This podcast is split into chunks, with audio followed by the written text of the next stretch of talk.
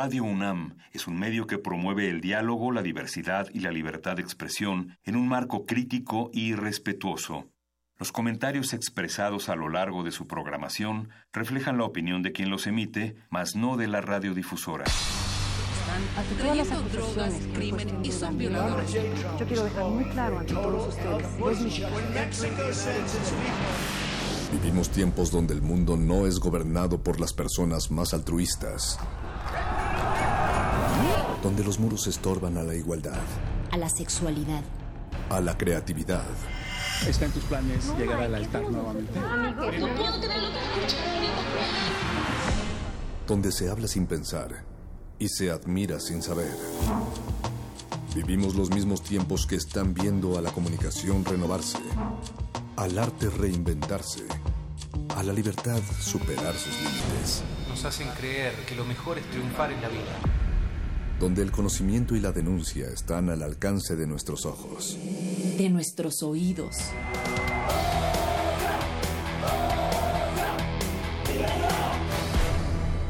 Resistencia modulada.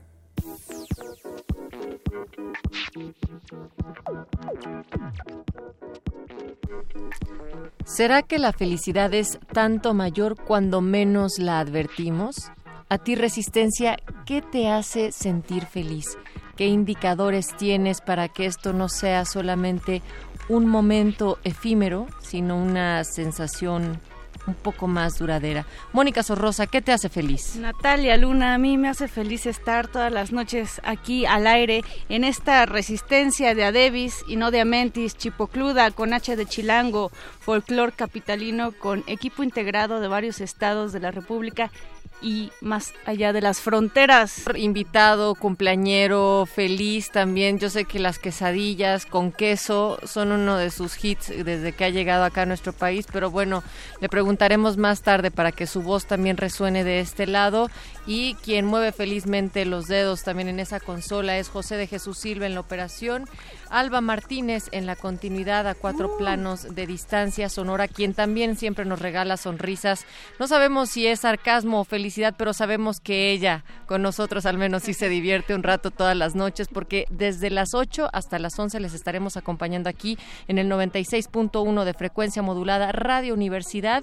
Y esto lo preguntamos y lo decimos, Mónica, porque vamos a platicar eh, sobre los indicadores de felicidad, es decir, qué son aquellas cosas que a nosotros nos hacen creer o estar en un entorno que nos haga sentir felices y esto que tiene que ver con varias cosas, o sea, con el bienestar humano, no solamente con un momento de, pues, un poco de adrenalina. Así es, hablando de felicidad, Natalia, yo recomiendo un libro que me hicieron leer en la carrera, no recuerdo cuál fue el motivo, pero recuerdo que, que sacó varios uno nunca sabía realmente los motivos de, ciertas lecturas, pero esperamos que, mira, como ahorita dieron fruto. Exactamente, este, no lo había pensado. Finalmente la maestra tenía razón, así como varios. Se llama eh, justo El viaje a la felicidad de Eduardo Punset, Eduardo Puncete, porque es español. Y, y, pues él habla de los momentos químicos, lo que produce la felicidad, eh, lo, que el lo que pasa en el cerebro cuando estamos felices, pero incluso se arriesga a hacer algunas fórmulas ahí, eh, ecuaciones un poco matemáticas de medir los índices de felicidad. Yo me pregunto si realmente se pueden medir los índices de felicidad. Pues mira, hay varios esfuerzos, Moni. Eh, por ejemplo, la ONU, la Organización de las Naciones Unidas, ha llevado ya a cabo, me parece creo que cinco informes mundiales de la felicidad y en el del 2017 estaba conmemorando el Día Internacional de la Felicidad que lo determinaron que fuera el 20 de marzo y es un reporte como una extensa investigación sobre diferentes variables de peso para alcanzar, digamos, ese estado de felicidad en cada país, ¿no? Entonces, por un lado lo van dividiendo en, en factores como ayudas sociales, la esperanza de vida de los habitantes, la libertad, el producto bruto interno de cada nación y la generación, eh, perdón, la generosidad de los individuos y la falta de corrupción.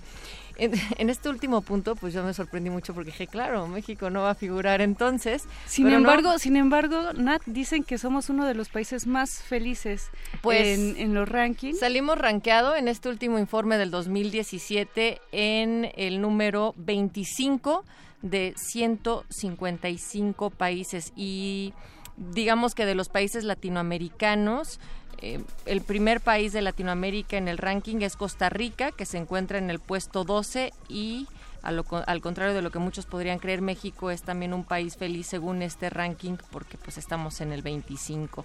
Para mí la felicidad es algo muy subjetivo, entonces sí me llama mucho la, la atención, perdón, eh, esta forma de cómo se mide la felicidad, porque lo que para una es felicidad, para otros, pues a lo mejor es hasta atrás. Sí lo marcan así, que esto es subjetivo completamente y que cada una de las variables se está vinculando con otros aspectos, por así decirlo, con la percepción sobre sí mismos que tienen los habitantes de cada país y en cosas que sí se pueden medir, que es como qué tanto trabajo tienen, ¿no? Eh, cómo son sus ingresos, qué capacidad de eh, tener acceso al ocio, ¿no? O a las actividades también de esparcimiento. Todas estas cosas que se supone que estarían generando el bienestar humano, pues también son tomadas en cuenta en cada una de pues las gráficas y los estudios que se realizan. Ahora, por otro lado, también está muy vinculado este informe con los objetivos de desarrollo sostenible que tiene, pues, digamos así como la Agenda 2030, que son los objetivos que se ponen todos los países miembros de la ONU. Y entonces estaban diciendo también que es necesario para que se logre esa Agenda 2030 que estos factores de felicidad, vamos a ponerlo así en comillas radiofónicas, se cumplan, ¿no? Pero el objetivo concreto de esta Agenda 2030 es eliminar el hambre en el mundo para el 2030. Pero eh, dicen que se tienen que también procurar todas estas otras variables que tienen mucho que ver con lo social. Claro, con el momento histórico, ¿no? Sobre todo, porque no creo que eh, estos índices de felicidad hubieran sido los mismos en otra época. Y hablando de hambre, yo en eso sí concuerdo. Concuerdo que panza llena, corazón contento. Y, también tenemos la contraparte, es decir, la depresión es un tema que va más allá de un problema individual, sino es un tema de salud pública y que está afectando a gran parte de la población, pero que se agudiza en el sector de jóvenes. Y por eso, para tratar este tema aquí en Resistencia Modulada, platicamos con el doctor eh, con el doctor Edilberto Peña de León. Él es neuropsiquiatra, actualmente es director del Instituto de Neurociencias, Investigación y Desarrollo Emocional en INCIDE y nos va a platicar sobre depresión, causas y tratamientos para que ustedes también puedan escuchar esta contraparte y les esperamos aquí en Resistencia Modulada porque aún hay mucho, invitaciones, conciertos, cine y sexualidad. Resistencia. Muy frecuentemente la depresión es una enfermedad que a veces se dan más cuenta los que están alrededor de mí que yo mismo. Se ha banalizado la queja de estar deprimido y entonces pues yo de repente puedo, puedo transformar el estar triste por decir estar deprimido. Estar deprimido es una enfermedad y es una enfermedad que tiene consecuencias. Mencionábamos la epidemiología, la prevalencia es más alta que la diabetes. Seguro todos conocemos un diabético pero si nos preguntan cuántos deprimidos conocemos, a lo mejor no tenemos esa conciencia de saberlo entre mis familiares y entre la gente que trabaja conmigo. La depresión, si nos vamos exclusivamente ahorita al ámbito laboral, es una enfermedad que es la segunda causa de discapacidad, la tenía planeada así la Organización Mundial de la Salud para el 2020, y ahora el 7 de abril la nombró en el Día Mundial de la Salud la primera causa de discapacidad en todo el mundo medido en la cuestión de qué tanto qué tantos días al año te afecta para no cumplir tus labores y la cantidad de dinero que se pierde por las labores mal hechas. Puedo estar afuera de la cama y puedo ir a trabajar, pero no lo voy a estar haciendo bien. La depresión tiene tres dimensiones. Una es la emocional, que es a lo mejor la que tenemos más fresca en la cabeza. Estoy triste, no me siento bien. Pero hay otras dos. Una es la física, la depresión duele, la depresión incrementa una gran cantidad de síntomas somáticos, dolores de cabeza, lumbalgias, eh, dismenorreas, que son los dolores eh, asociados a la menstruación, el síndrome de intestino irritable, hay una gran cantidad de síntomas somáticos y los síntomas cognitivos intelectuales que no los pensamos. El deprimido tiene incapacidad para la toma de decisiones, comete más errores, hace peores análisis, comete errores de juicio. Recuerdan al piloto de German Wings que estrelló un avión y la discusión era si él estaba deprimido. Aparentemente él tenía un problema en, en los ojos, iba a perder su licencia como piloto. Pero el deprimido es una persona peligrosa. El deprimido es alguien que puede tomar malas decisiones. la complicación más severa de una depresión es el suicidio.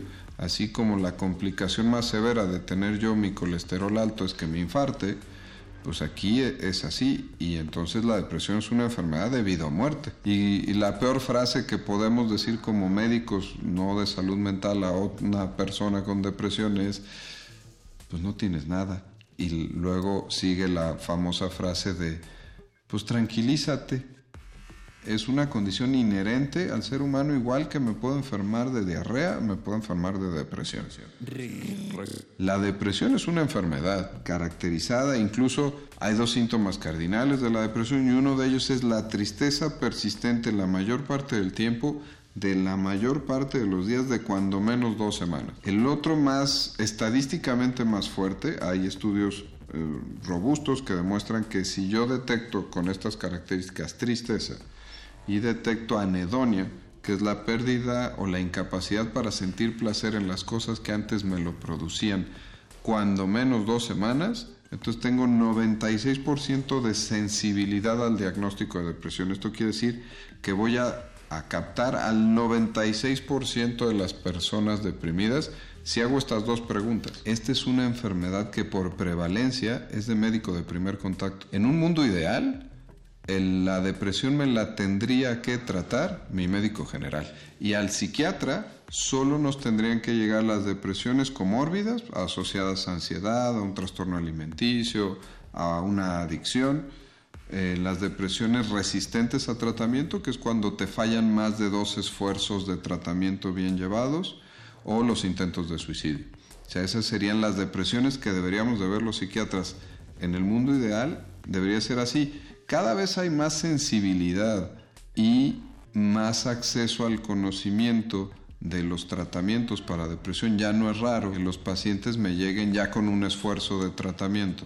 Hay un estudio europeo maravilloso que detecta que incluso más importante que el medicamento al principio del tratamiento de la depresión es la frecuencia y el apego y la confianza que se tenga con el médico. El medicamento funciona un 67% y la alianza terapéutica un 70%.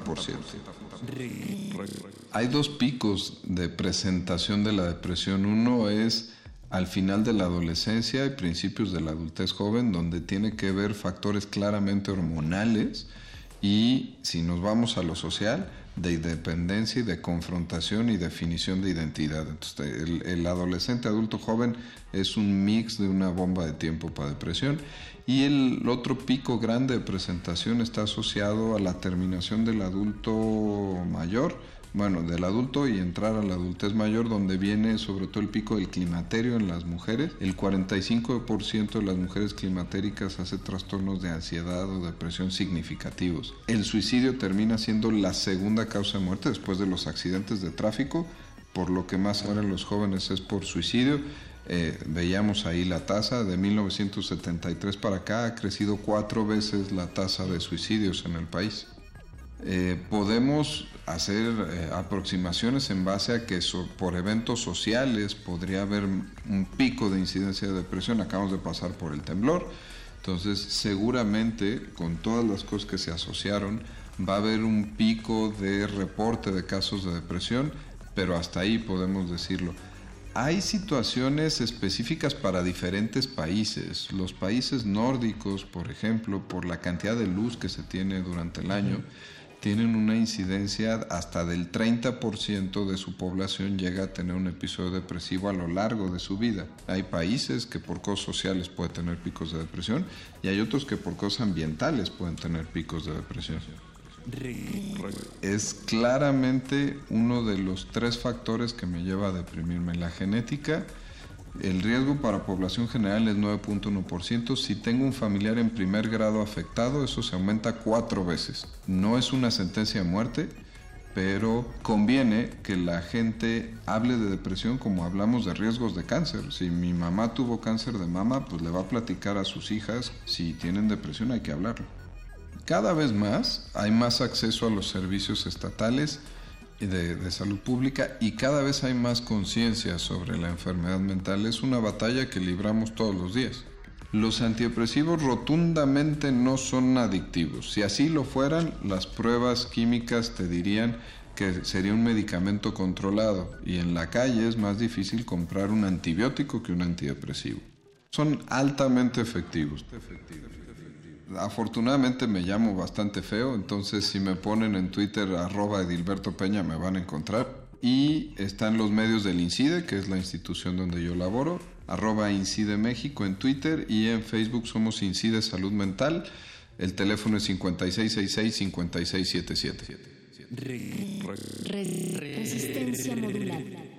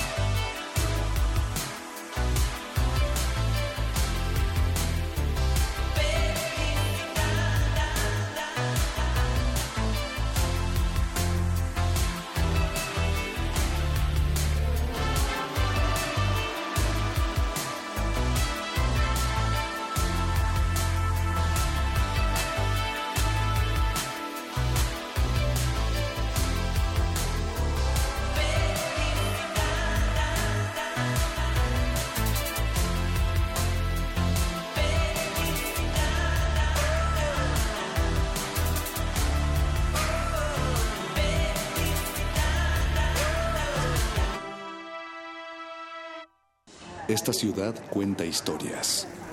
Esta ciudad resiste. Resistencia modulada.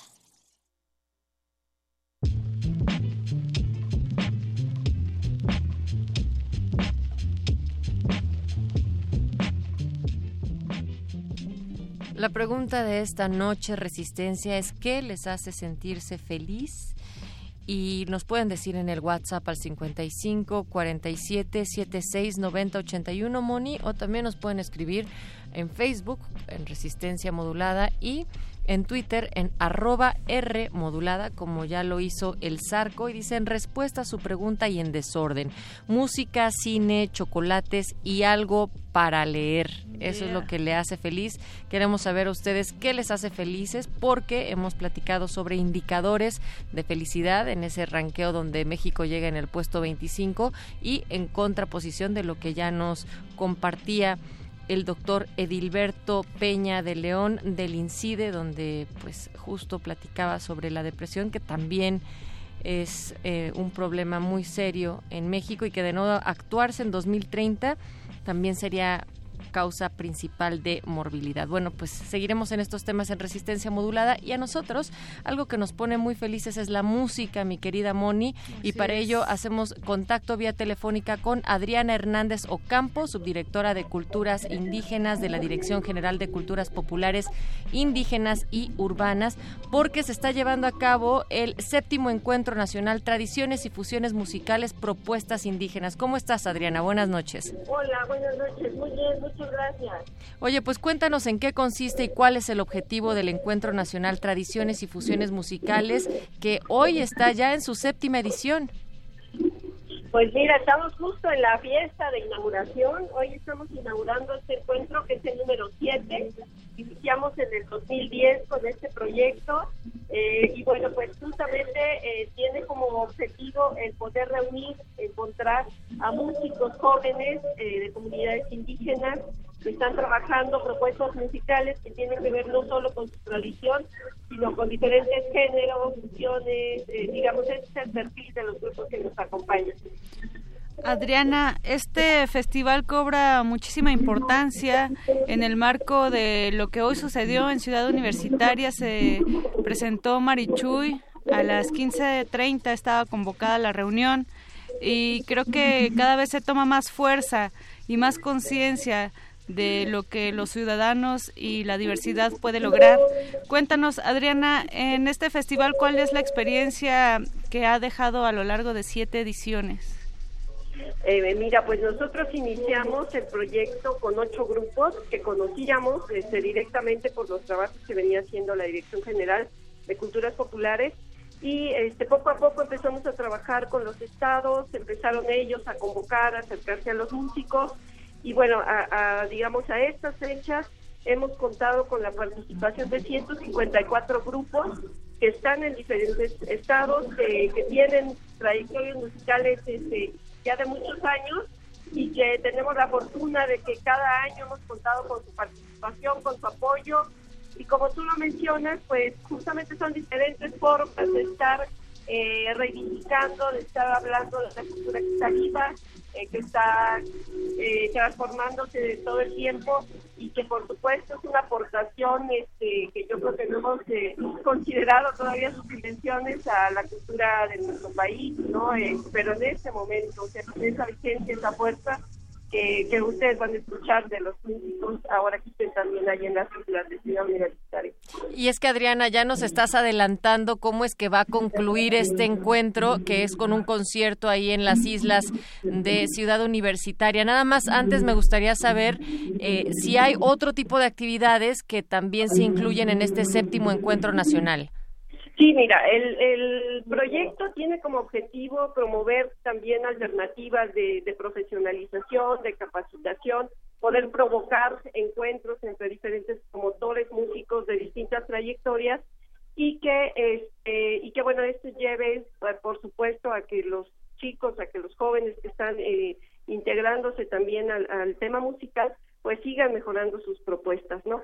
Eh, hay otra parte que tiene que ver con el tema de difusión, con el tema de la difusión, eh, se producen discos de cada concierto, se saca un disco y también este, tenemos espacios pues de, de, de concierto y también participaciones en diferentes foros este, ya de nivel nacional, incluso internacional. El encuentro ya inició con un, con un foro magistral que nos acompañó el maestro Arturo Márquez nos acompaña el maestro Guillermo Velázquez. Mañana siguen una serie también de talleres y como lo mencionas, este, cerramos con el- dos conciertos en las islas eh, que son también un espacio de, de profesionalización, pero bueno, por supuesto es la parte este, que, que, que permite pues mostrar el trabajo que, que traen estos 15 grupos que nos acompañan ahora. Pues Adriana, cultura, fusiones y remixes. Hablando de estos temas, tenemos tres discos para regalar a quien nos llame a cabina. ¿Qué te parece Natalia? ¿Qué te parece Adriana? En esta recopilación que se llama De Tradición y Nuevas Rolas, Transformación y Fusión Sonora. Pues este, los esperamos también a que nos acompañen y por acá también podemos este, compartirles de, otros volúmenes que tenemos. Así es, Adriana Hernández Ocampo, bueno, pues recordarle al auditorio, por favor, invita a toda la resistencia, cuándo, dónde y quiénes van a estar tocando. Pues mira, muchísimas gracias. Sabemos que tu programa tiene mucho público, mucho público joven y por supuesto nos sirve muchísimo este espacio para invitar el día 23 y el día 24 en las islas a partir de las 2 de la tarde. eh, vamos a inaugurar, vamos a tener un ritual de bienvenida eh, de una comunidad náhuatl y vamos a iniciar con ocho grupos para presentarse también la banda de estudiantes del PUIC y este y ocho grupos el siguiente día, entonces de dos a cinco no falten a las islas. Exacto, pues muchísimas gracias nuevamente Adriana, subdirectora de Culturas Indígenas de la Dirección General de Culturas Populares Indígenas y Urbanas. La invitación está hecha desde tu voz, pero también acá desde Resistencia Modulada. Pues les agradecemos mucho y los vemos por ahí entonces el 23, Así será. jueves y viernes. 23 Hasta y luego. 24, allá nos vemos. Y decías, Moni, tenemos tres discos para regalar para quien nos llame a cabina al 55 23 54 12. El Come Galletas de su elección estará contestándole ahí la llamada 55 23 54 12. Y el disco se llama De Tradición y Nuevas Rolas, Transformación y Fusión Sonora. Recuerden, la pregunta esta noche es: ¿qué les hace sentirse felices? Esto es como el hashtag que estamos utilizando también en las redes arroba R modulada, Facebook Resistencia Modulada. Saludos a mi mamá, por cierto. Así, Resistencia. Además, ¿escucharon eso? Todo, toda nuestra audiencia es joven, porque la juventud no tiene que ver con la edad necesariamente. Música y regresamos. Adanovsky.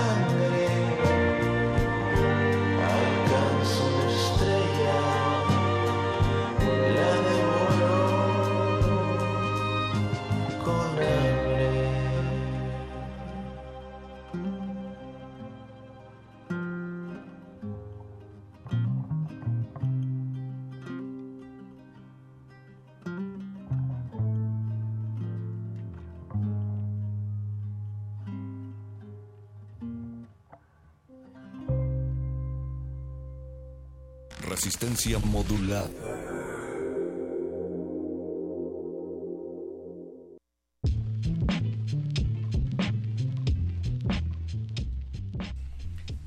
Pues ya se fueron los tres discos que estábamos regalando, mi querida Moni. Eso, se- esa resistencia musical sí se escucha y sí se ve, Nat.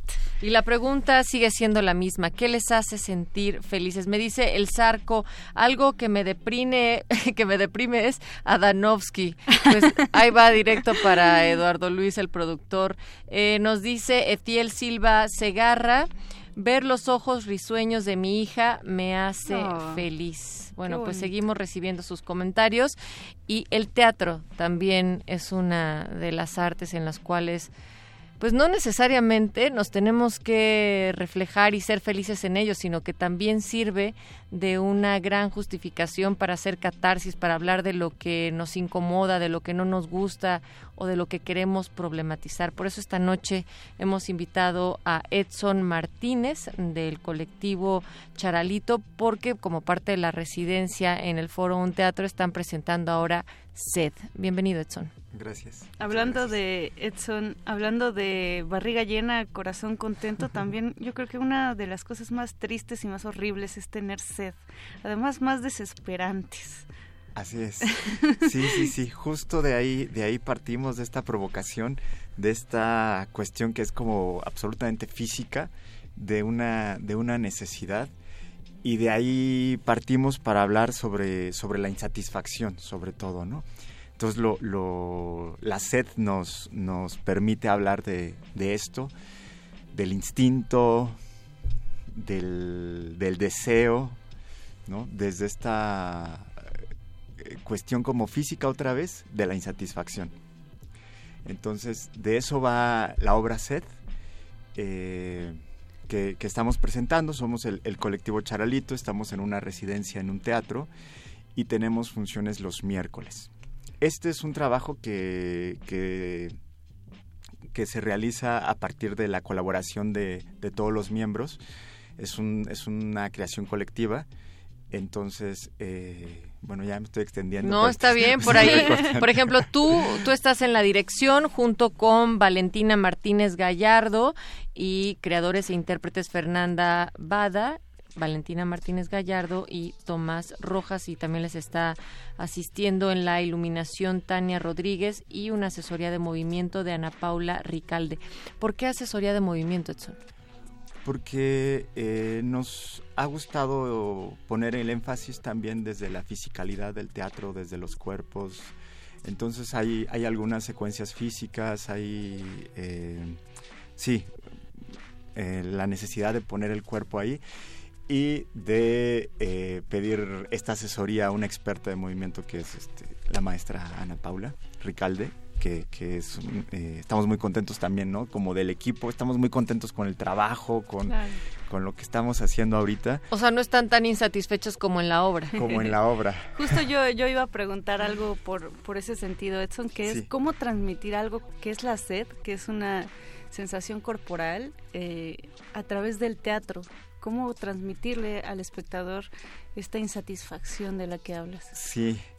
Eh, pues ese es un, un planteamiento que nos, que nos hacemos.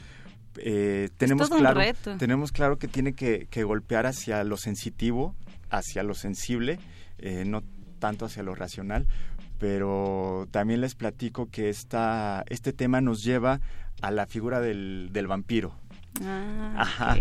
Entonces no es que se Es trate de, de vampiros la obra ni nada, pero, pero están, están, hay, hay un tema de donde, donde los vampiros con esta cuestión de, de insatisfacción, con esta necesidad de estarse alimentando de alguien más, de Además de nunca saciar la sed, ¿no? De esta Exactamente. cuestión que, que suele pasar con la resaca también.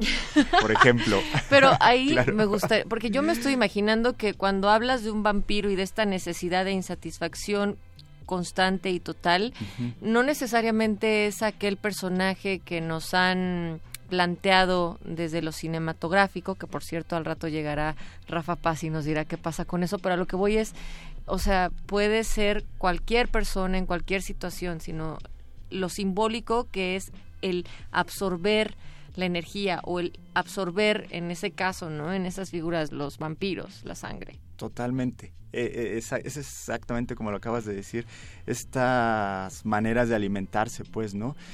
Eh, y que en el vampiro es muy claro, pero que todos más o menos, más o menos nos vamos alimentando, eh, jalando la energía de alguien, siendo chupados y absorbidos por otra persona en distintas situaciones. Entonces también eh, va sobre las relaciones, va sobre el amor, va sobre la pasión. y, y sí, está permeado por un toque sutil, intentamos que sea sutil sobre lo, so- lo sobrenatural. Nosotros platicamos hace unos momentos sobre lo que nos hace felices, pero también teníamos una entrevista sobre la depresión acá en México. ¿Qué es lo que más causa insatisfacción en sed? Pues es, eh, pu- puedo pensar que es eh, lo mismo que la, que la promueve, ¿sabes? O sea, que es como, como estar persiguiendo el deseo, el anhelo, saber que quizá nunca lo vas a alcanzar, pero eso mismo puede activar, te puede activar y te puede mantener permanentemente en esa búsqueda, aunque aunque por aunque de entrada pues sea como un imposible varias veces. Pues el colectivo Charalito siempre es buena onda a pesar de estas insatisfacciones. No nos van a dejar con, con una falta de ir al teatro, al contrario, traen dos pases dobles para el auditorio, ¿no es así, Edson? Así es, sí, para que vayan, para que nos acompañen, para que vivan esta experiencia. Eh, y sí, son dos pases dobles ¿Para qué función? para la función de mañana, miércoles 22. Ok. Eh, ¿Dónde, recuérdanos dónde está un teatro? Edson? Claro que sí. Un teatro, que se llama un teatro, es un chiste recurrente, está en Nuevo León 46, en la colonia Condesa, frente al Parque España. Ok. Eh, y nos quedan cuatro funciones de esta, de esta obra, que son los siguientes cuatro miércoles, miércoles 22, 29 de noviembre y miércoles 6 y 13 de diciembre a las 8.30. Ok, hay que llegar a las 8 de la noche. Sí, con un poquito de tiempo y luego el tráfico también por la zona se complica y así un Sí. poquito de... Perfecto, pues ahí está la invitación a la obra SED. Que el nos teléfono, llamen, sí, al Natalia. 55 23 54 12. ¿Qué les causa felicidad o insatisfacción? Le pueden decir al Betoques que ya está recibiendo sus llamadas.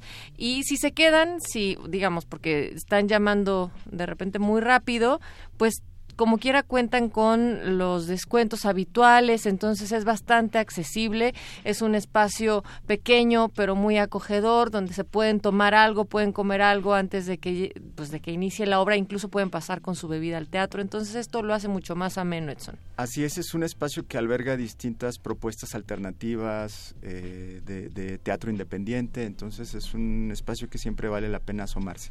Pues teatro. miércoles 8.30 de la noche, vayan a ver Sed del colectivo Charalito como parte de la residencia en un teatro. Muchas gracias por haber venido, su director Edson Martínez, y saludos a toda la banda que está involucrada en esto. Muchas, muchas gracias. Buenas noches.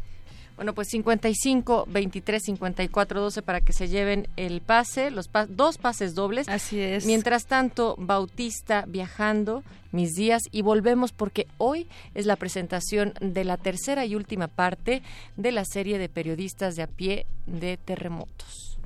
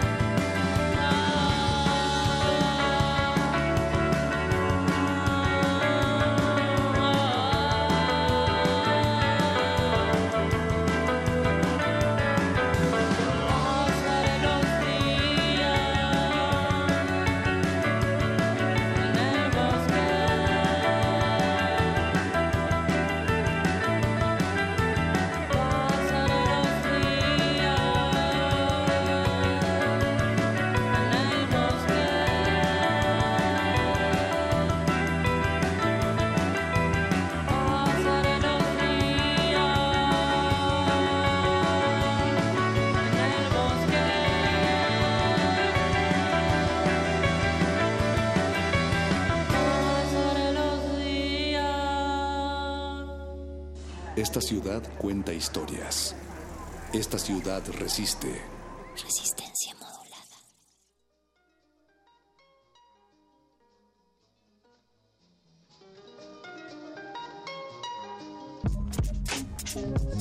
En arroba R modulada nos dice Mar Heaven, resistencia modulada, cuando esté libre de deudas encontraré la felicidad Uy, plena. Hijo, y acaba de pasar ese fin que muchos cayeron, caray. El- al menos el mago Conde el viernes está- estuvimos platicando, él cayó.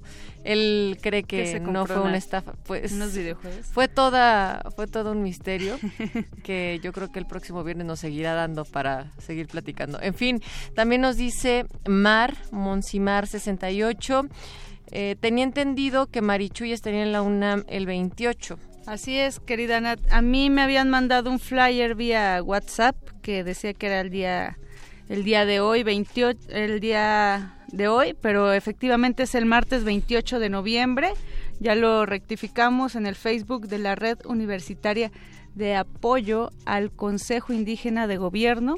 Así búsquenlo en Facebook. Efectivamente es 28 de noviembre a las 15:30 horas Ahí en la explanada de Ciudad Universitaria. Muchas gracias por escribirnos a las redes y eh, pues por darnos Estar la oportunidad de aclarar, claro que sí. La fe de ratas. Bueno, pues también nos llamó al 55 23 54 12 Ivonne Rico.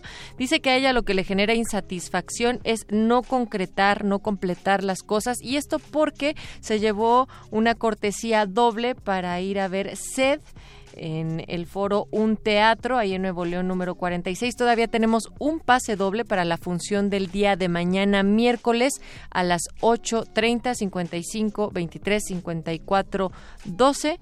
Y nosotros vamos a invitarles ahora a escuchar el estreno de la tercera y última parte, 3 de 3 de Terremotos, que ha realizado periodistas de a pie en colaboración con Resistencia Modulada y recuerden que su retransmisión será el día jueves. Periodistas de a pie y resistencia modulada presentan, presentan. Terremoto 19S. Silencio. Pues no he tenido tiempo ni de sentarme a llorar, la verdad. ¿no? O sea, de pronto lloro un poquito por ciertas cosas, pero, pero es que no, no puedo. Un día después del terremoto del 19 de septiembre de 2017, el gobierno de la Ciudad de México llamó a la reconstrucción. Habían pasado solo 24 horas del desastre y el término ya comenzaba a manejarse como un planteamiento futuro que dejaba de lado lo que sucedía en ese instante. Aún había decenas de personas atrapadas en los escombros de los edificios colapsados, miles más desalojados de sus casas dañadas, decenas de miles en las calles respondiendo a la emergencia generalizada. Y el gobierno llamaba a la ciudadanía a pasar la hoja. Flora despierta todos los días y repite, estoy bien, estoy saludable. Es una de las tareas que le dejó el psicólogo. En una sesión de dos horas, Flora le contó que no sintió los efectos de la ansiedad que le provocó el desastre natural hasta el sábado 23 de septiembre, cuando otro sismo, con origen en Oaxaca, encendió la alarma sísmica en la Ciudad de México a las 7.52 de la mañana. Sí está. Ya empezó a temblar. Sí. Está temblando, ya empezó a temblar más fuerte. Empezó a temblar más fuerte. Vamos, sacala. De, de este lado de. Sí. Mientras la onda sísmica se acercaba, por las escaleras de su edificio, la gente bajó en estampida. La mayoría en pijamas salió despavorida y un poco dormida a las calles. Flora se quedó mirando su hogar. Un minuto, dos minutos de completa ansiedad. Esperaba ver cómo la construcción se colapsaba. Pasaron diez minutos y finalmente hubo un suspiro colectivo. Han pasado cinco días del terremoto y en la esquina de las calles Bolívar y Chimalpopoca, ciudadanos se reúnen para realizar un homenaje a las personas que murieron en el derrumbe de un edificio, sede de varias empresas, que solía alzarse en ese lugar.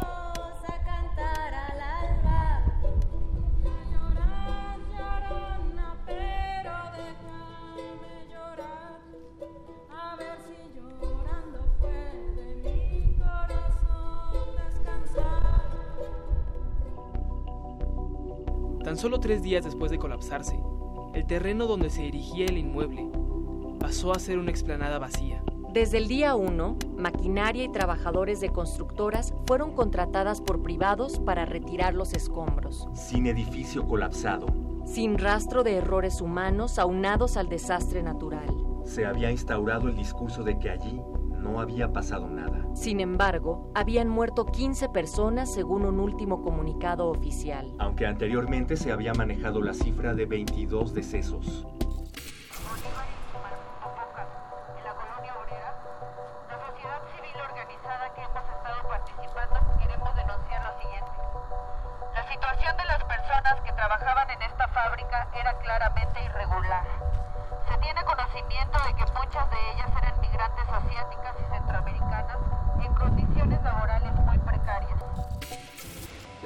Expedita del derrumbe en esta esquina no solo provocó enojo y una serie de dudas ante la actuación de las instituciones de gobierno y los empresarios o dueños. También revivió la dramática historia de hace 32 años, la muerte de cientos de costureras, una tragedia que ocurrió en la misma zona con trabajadoras en condiciones irregulares y la omisión, por lo menos, de las autoridades responsables. ¡Vivas o muertas! ¡Nuestro cuerpo no es desecho! ¡Vivas o muertas! ¡Nuestro cuerpo no es desecho! Es hora de hablar de reconstrucción cuando el tejido aún está dañado.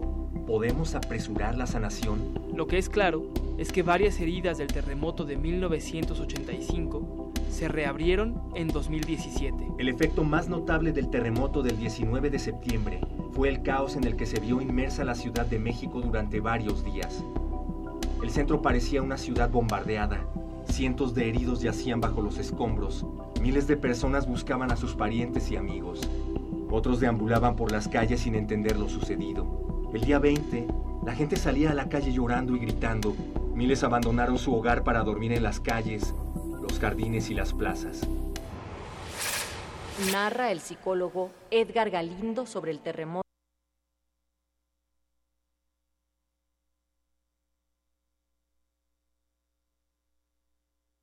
Periodistas de a pie y resistencia modulada presentan, presentan. Terremoto 19S. Silencio. Pues no he tenido tiempo ni de sentarme a llorar, la verdad. ¿no? O sea, de pronto lloro un poquito por ciertas cosas, pero, pero es que no, no puedo.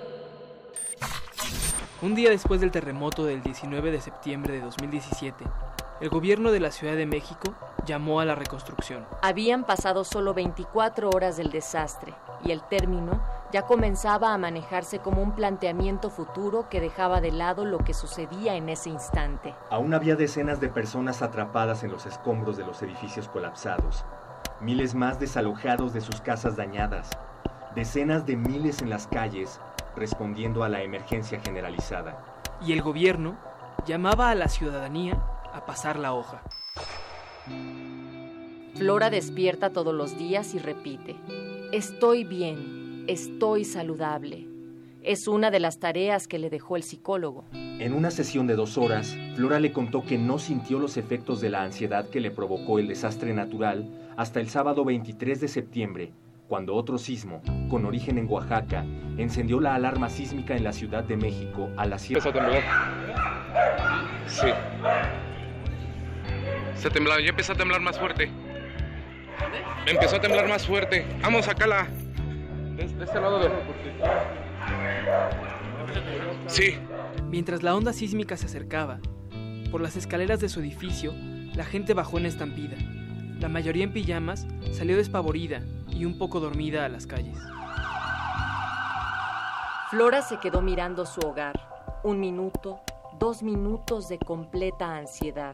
Esperaba ver cómo la construcción se colapsaba. Pasaron diez minutos y finalmente hubo un suspiro colectivo. Han pasado cinco días del terremoto y en la esquina de las calles Bolívar y Chimalpopoca, ciudadanos se reúnen para realizar un homenaje a las personas que murieron en el derrumbe de un edificio, sede de varias empresas, que solía alzarse en ese lugar.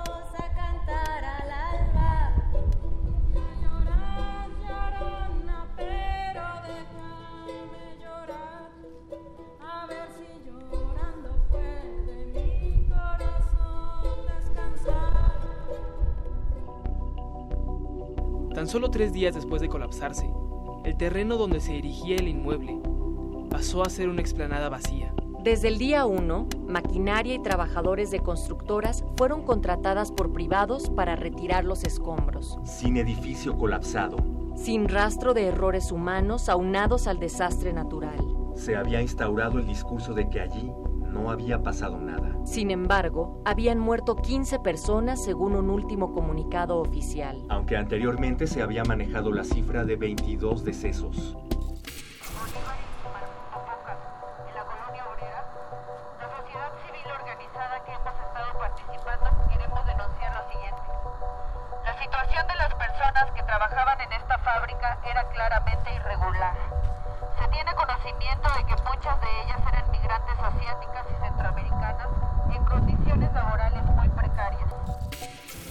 La limpieza expedita del derrumbe en esta esquina no solo provocó enojo y una serie de dudas ante la actuación de las instituciones de gobierno y los empresarios o dueños. También revivió la dramática historia de hace 32 años, la muerte de cientos de costureras, una tragedia que ocurrió en la misma zona con trabajadoras en condiciones irregulares y la omisión, por lo menos, de las autoridades responsables.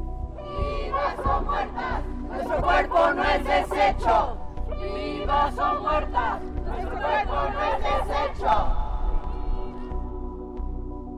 Es hora de hablar de reconstrucción cuando el tejido aún está dañado.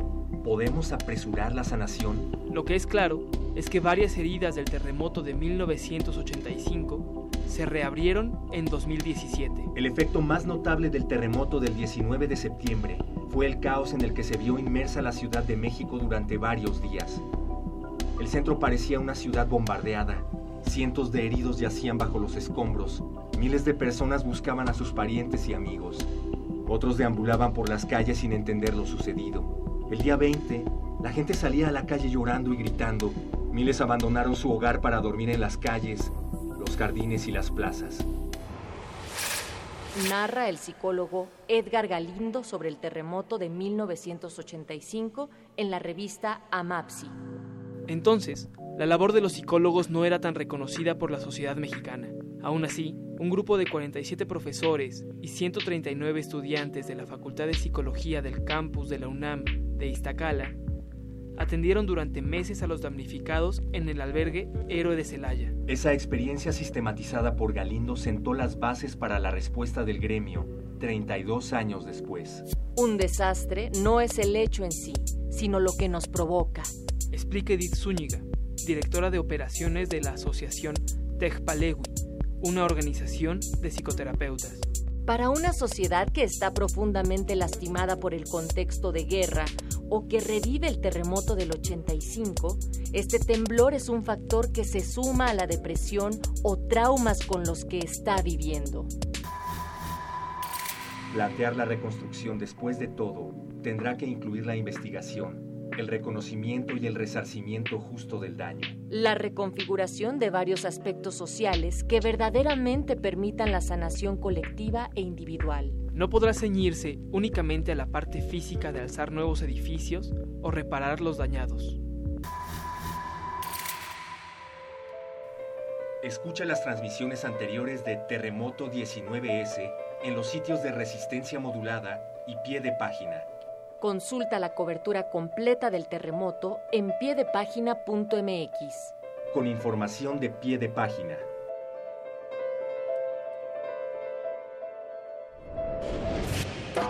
Realización y guion Celia Guerrero y María Teresa Juárez. Voces Arturo Contreras Camero, Héctor Castañeda y Natalia Luna. Producción Oscar Sánchez. Resistencia modulada.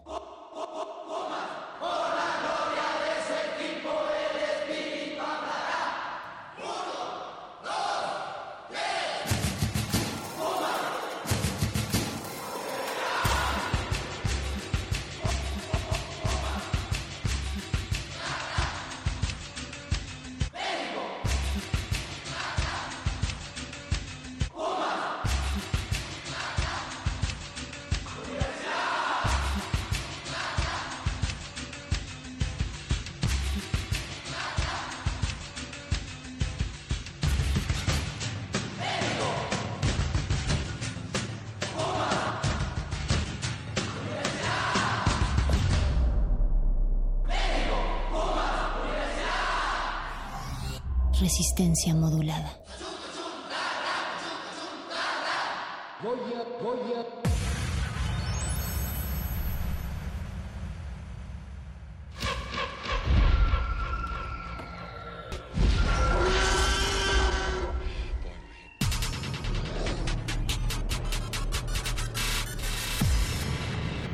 Entre el pasillo de los estrenos y el de la nostalgia, se encuentra la sala de la resistencia. Disfruta las mejores historias hechas para tus ojos a través de tus oídos. Estás a tiempo para la función en la sala de cine auditiva de... de Retinas.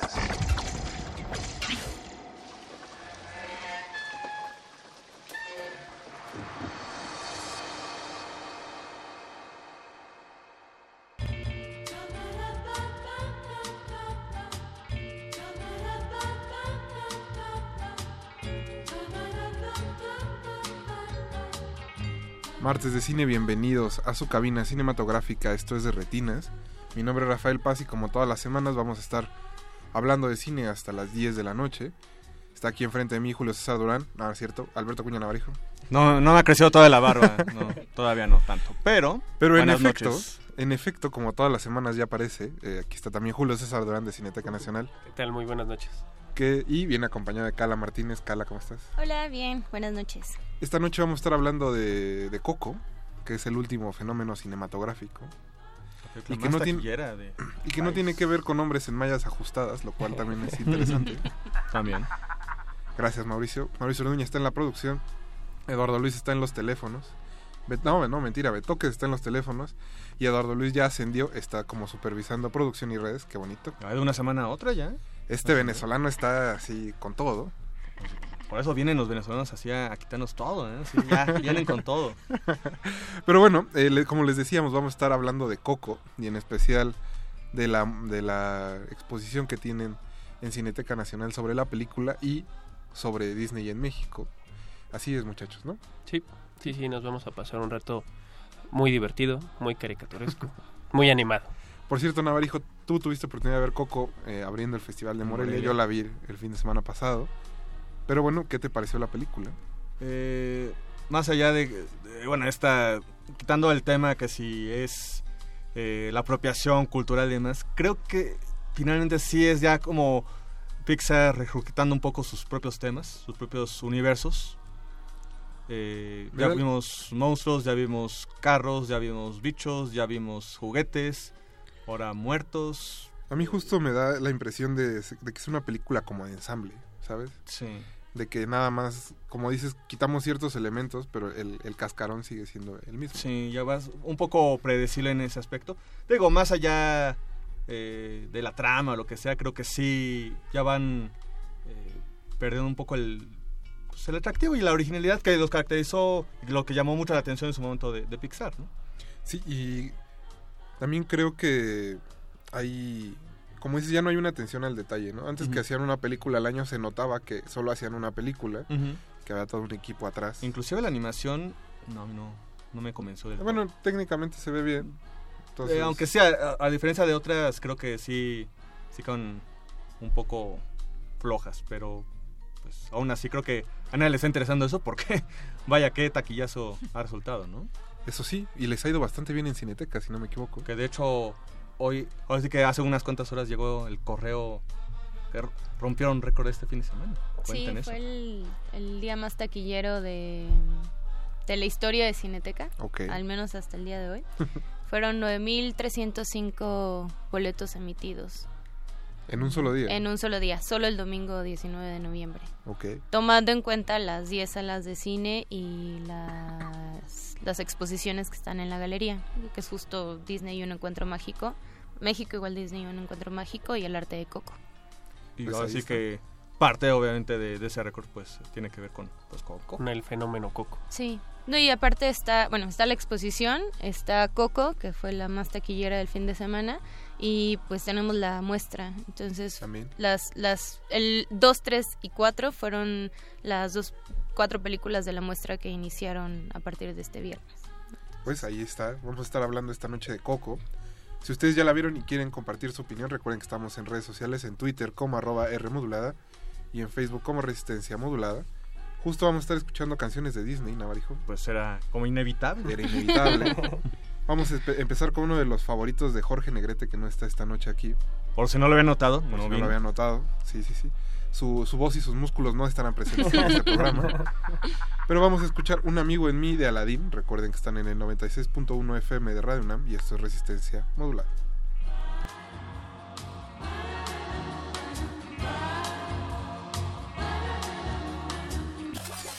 Espera un momento, yo soy tu amo. ¡Eso es! ¡Muy inteligente! ¿Qué deseas de mí?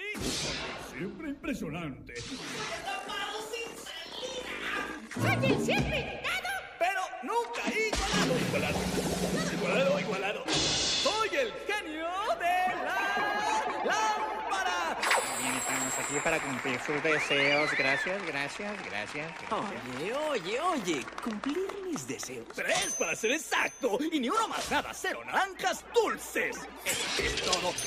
¡Tres! ¡Uno, dos, tres! No hay intercambios ni devoluciones. Seguro que estoy soñando. ¡Amo! Creo que no estás captando el movimiento aquí. Así que, ¿por qué mejor no te sientas ahí mientras yo ilumino el escenario con mi personalidad y talento? Ni Adán y Alibaba pudieron nunca imaginar la suerte que mi amo posará con la gran magia que lo hará triunfar. Que a sus puños brinde gran poder, un arsenal tremendo poseer.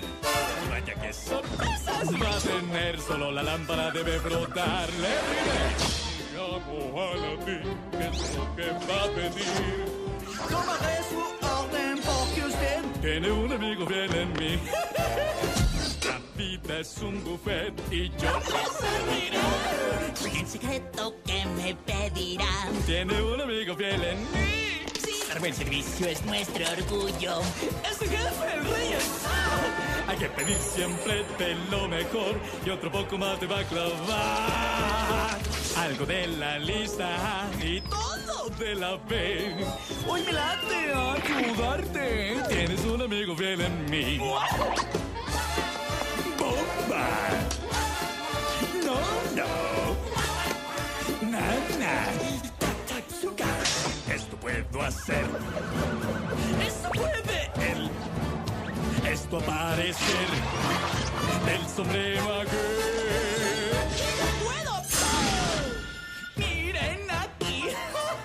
¿Y quién puede? Abracadabra, romper la silla, las chicas desaparecer. A responder. Puedes mi buena fe certificar. A tu servicio un genio está. Puedes contar con mi fuerza mágica y tus deseos realizando voy.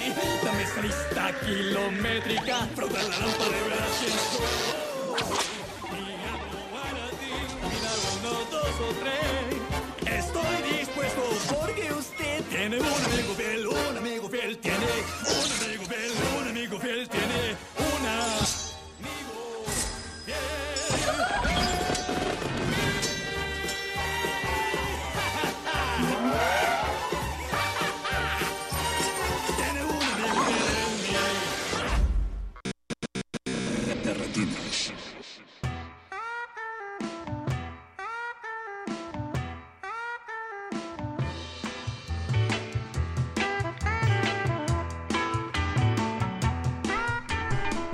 vuelta en su cabina cinematográfica. Y como les decíamos al principio del programa, vamos a estar hablando de, de Coco, de la Cineteca Nacional y de las exposiciones dedicadas a Disney que tienen en sus instalaciones. Por eso están aquí Cala Martínez y Julio César Durán. Chicos, pues cuéntenos un poco de qué se trata todo este homenaje que tiene la Cineteca a esta productora. Eh, pues eh, mucha gente se pregunta por qué diablos está, Está Disney en la pregunta, ¿y por qué no están apoyando la otra película? Nada, sí. ¿O ¿Por qué, ¿Por qué no a la otra casa de emisión? No, eh, eh, pues en primer lugar, eh, algo importante que deben de saber los usuarios este, y todos los cinéfilos de la ciudad es que eh, es la primera exhibición que Disney tiene eh, de manera eh, artística, por decirlo así. Justo comentaban los curadores que eh, propiamente Disney con algunas piezas ya había tenido exhibiciones, pero eran comerciales, es decir, no había una curaduría detrás. Era solo tener las piezas en exhibición y punto, ¿no? Es la primera vez que se hace precisamente toda una investigación para presentar piezas muy específicas que eh, principalmente es, eh, digamos, la primera mitad de, de la exposición, eh, Walt Disney- México y Walt Disney, un encuentro mágico, eh, tener eh, precisamente esta investigación a propósito de, de- de lo- del cómo y el por qué viene Walt Disney a México y por qué tiene esta eh, esta cercanía no solo con México sino también con América Latina. Eso es algo que van a ver los usuarios los que ya lo han visto saben muy bien de, de qué les estoy hablando.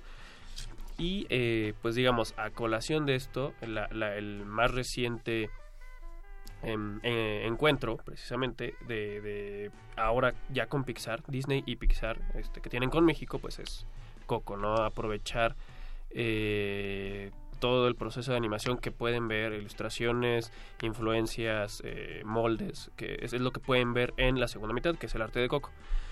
Eh, y digo esto porque tiene mucho que ver el contexto es decir eh, un poquito Coco, la película, y un poco los programas que, que- que tuvimos las semanas pasadas, los programas de cortometrajes eh, y, los tesoros de Disney y lo que va a venir a partir de este viernes que es el legado de Pixar, eh, digamos son los complementos precisamente a estas dos exposiciones.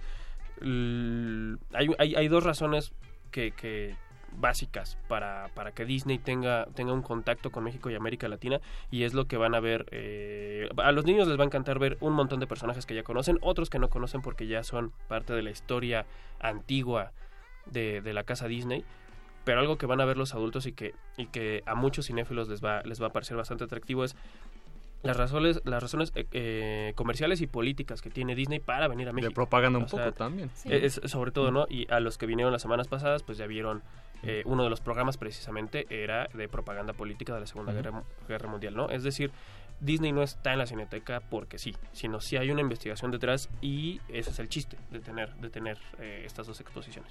Sí. Y lo que nos eh, comentaba la gente, ¿no? De para ver películas de princesas hay otros cines.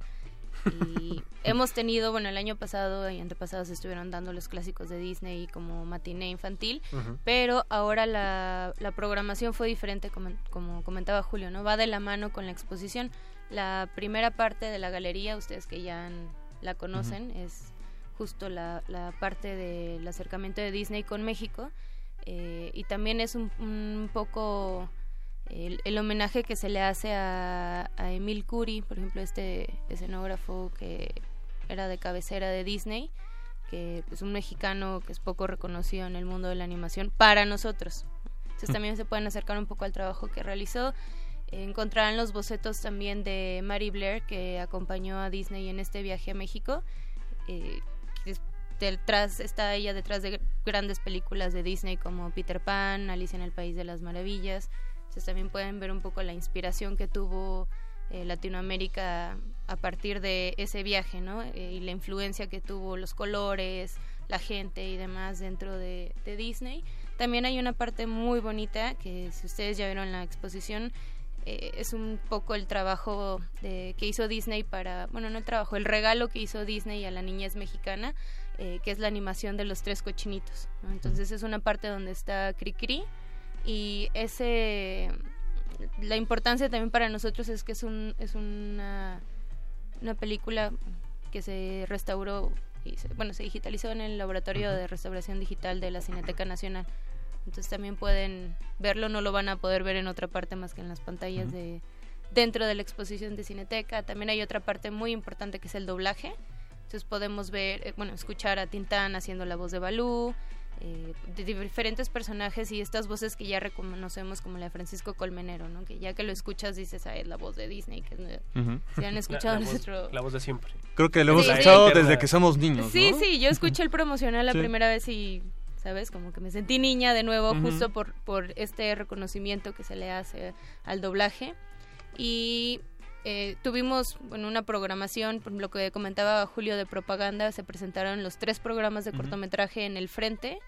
Eh, se presentaban también los cortometrajes de Mickey, Goofy y Donald, que son los, las cosas que ya no puedes ver en pantalla, ¿no? Y en el Disney que conocemos más estuvo el libro de la selva, eh, Fantasía. Fantasía y Blancanieves, pero ese ciclo ya acabó.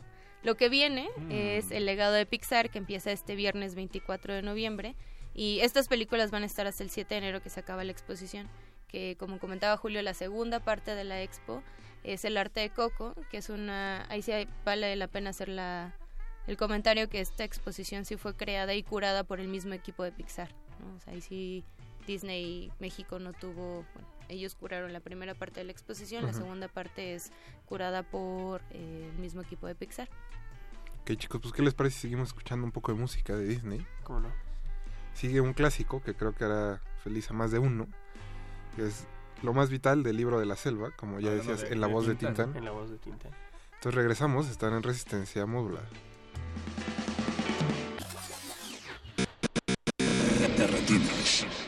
Búscalo, búscalo, búscalo. Más vital no más lo que necesitas no más. Y olvídate de la preocupación.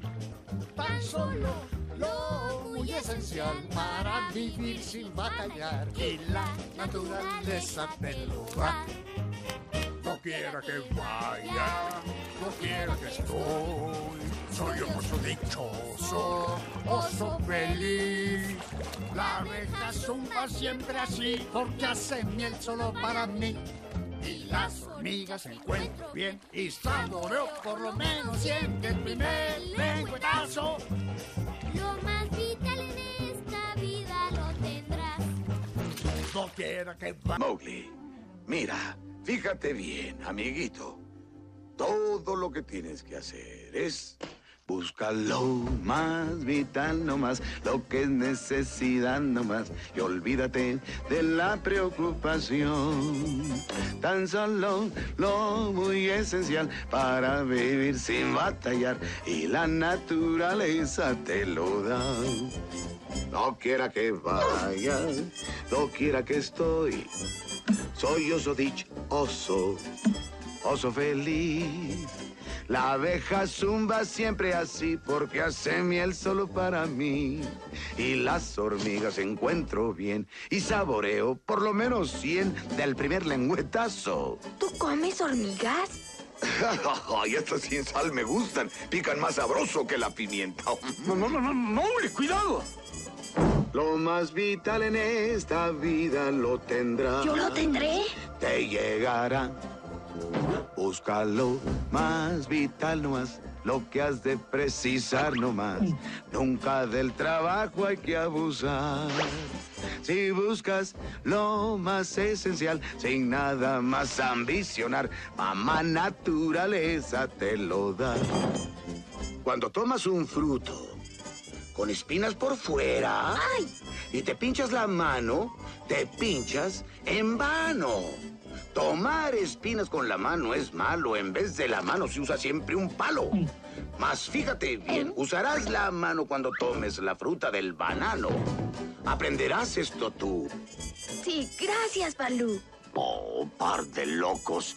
Pero qué canción más tonta. Vamos, Bagheera, pégale al ritmo. Lo más vital para existir te llegará. ¿Me llegará? Nos llegará. Ya que estás arriba, ráscame el hombro derecho, Mowgli. No, un pelito más abajo. Ahí, ahí, ahí. Ah, ¡Qué sabrosura! Mm, me gusta. Eh, Mowgli, tenemos que buscar un árbol. Esta comezón es de las grandes. Vamos. Eres chistoso, Balú. Ah, rico. Ay.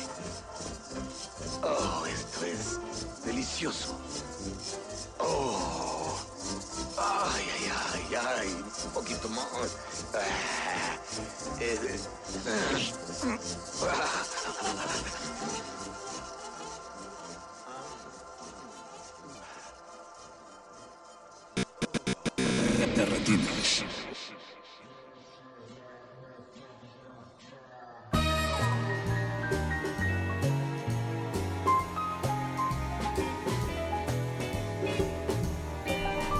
Estamos de vuelta en Derretinas. Recuerden que están en el 96.1 FM de Radio UNAM. Estamos hablando de Coco, de Pixar, de Disney y de la Cineteca Nacional. Como les decíamos al principio, cuéntenos qué les pareció Coco, cuál es su película favorita de Pixar. Igual está en el ciclo, igual, ¿no? Ahorita lo descubrirán. Recuerden que nuestras redes sociales es arroba R modulada en Twitter y en Facebook como Resistencia Modulada. Y pues chicos, ya nos contaban que esta segunda parte de la exposición viene acompañada de todo un ciclo precisamente de películas. Así ¿Qué es. películas podrán ver eh, los asistentes a la cineteca? Bueno, Coco sigue en la cartelera como estreno, entonces no forma parte del ciclo de legado de Pixar. Es- eh, y empezamos este viernes con Toy Story. Esta película, que fue la primera película animada digitalmente, 1995. Que de hecho el día de mañana cumple 22 años del estreno para que nos sintamos viejos. Dios. Los- Ya fue. Aquellos que la Ay, qué vimos. novedoso Sí, es. sí. Ay, Creo, creo que en producción acaban de tener un pequeño accidente. Es, eh, tendremos Toy Story, las, bueno, Toy Story 2, 3, o sea, las tres películas de la saga completa. Eh, también tendremos eh, Buscando a Nemo, esta película que fue la de las favoritas de muchos. Eh, esa, eh, empezamos con ella el domingo. También estará Los Increíbles, que el próximo año sale Los Increíbles 2, Ujú. así que para que se refresquen la memoria y la vean en pantalla grande pueden ir a Cineteca. Estará Ratatouille, Wally, Uy, a esa sí vamos todos. Up, una aventura de altura. estará Valiente también y cerraremos con Inside Out. Película también la última, penúltima entrega de, de los estudios Pixar. Entonces, eh, la ventaja de este ciclo, que no es de dos semanas como solamente, usualmente están en Cineteca, sino que estará acompañando la exposición hasta el 7 de enero. Entonces tienen tendrán tiempo. oportunidad de ver las películas. Ahora en, di- en diciembre, vacaciones. Sí. Ahí está el, el pretexto. Aprovechen que ya no va a haber masacre en Joco. ¿eh? Ya no digas. en lugar de terror No. tendrán el terror Ah, de perdón. Disney. Ah, de sí, se me Pixar. olvidó. No digas, porque- Se me olvidó que teníamos temas pendientes. Pero bueno, muchachos, Bueno. cuéntenme. eh, ¿Cuál es su película favorita de Pixar ya que estamos en eso? Mm, yo estoy entre Wally y Toy Story. Eh, eh, Toy Story. Sí. Tú, Navarijo, se ve que tienes corazón Eh, sensible. Toy Story. eh, estoy entre la 2 y 3 de Toy Story y Ratatouille. Yo creo que, bueno, yo, yo Ratatouille sí es como... Hay algo tiene esa película, más allá Sí. de Anton Egu. Entonces... Y de la comida. La y de la- comida. bueno, bueno. Hijo. Oye, Julio, no, te- no podemos hablar de eso al aire.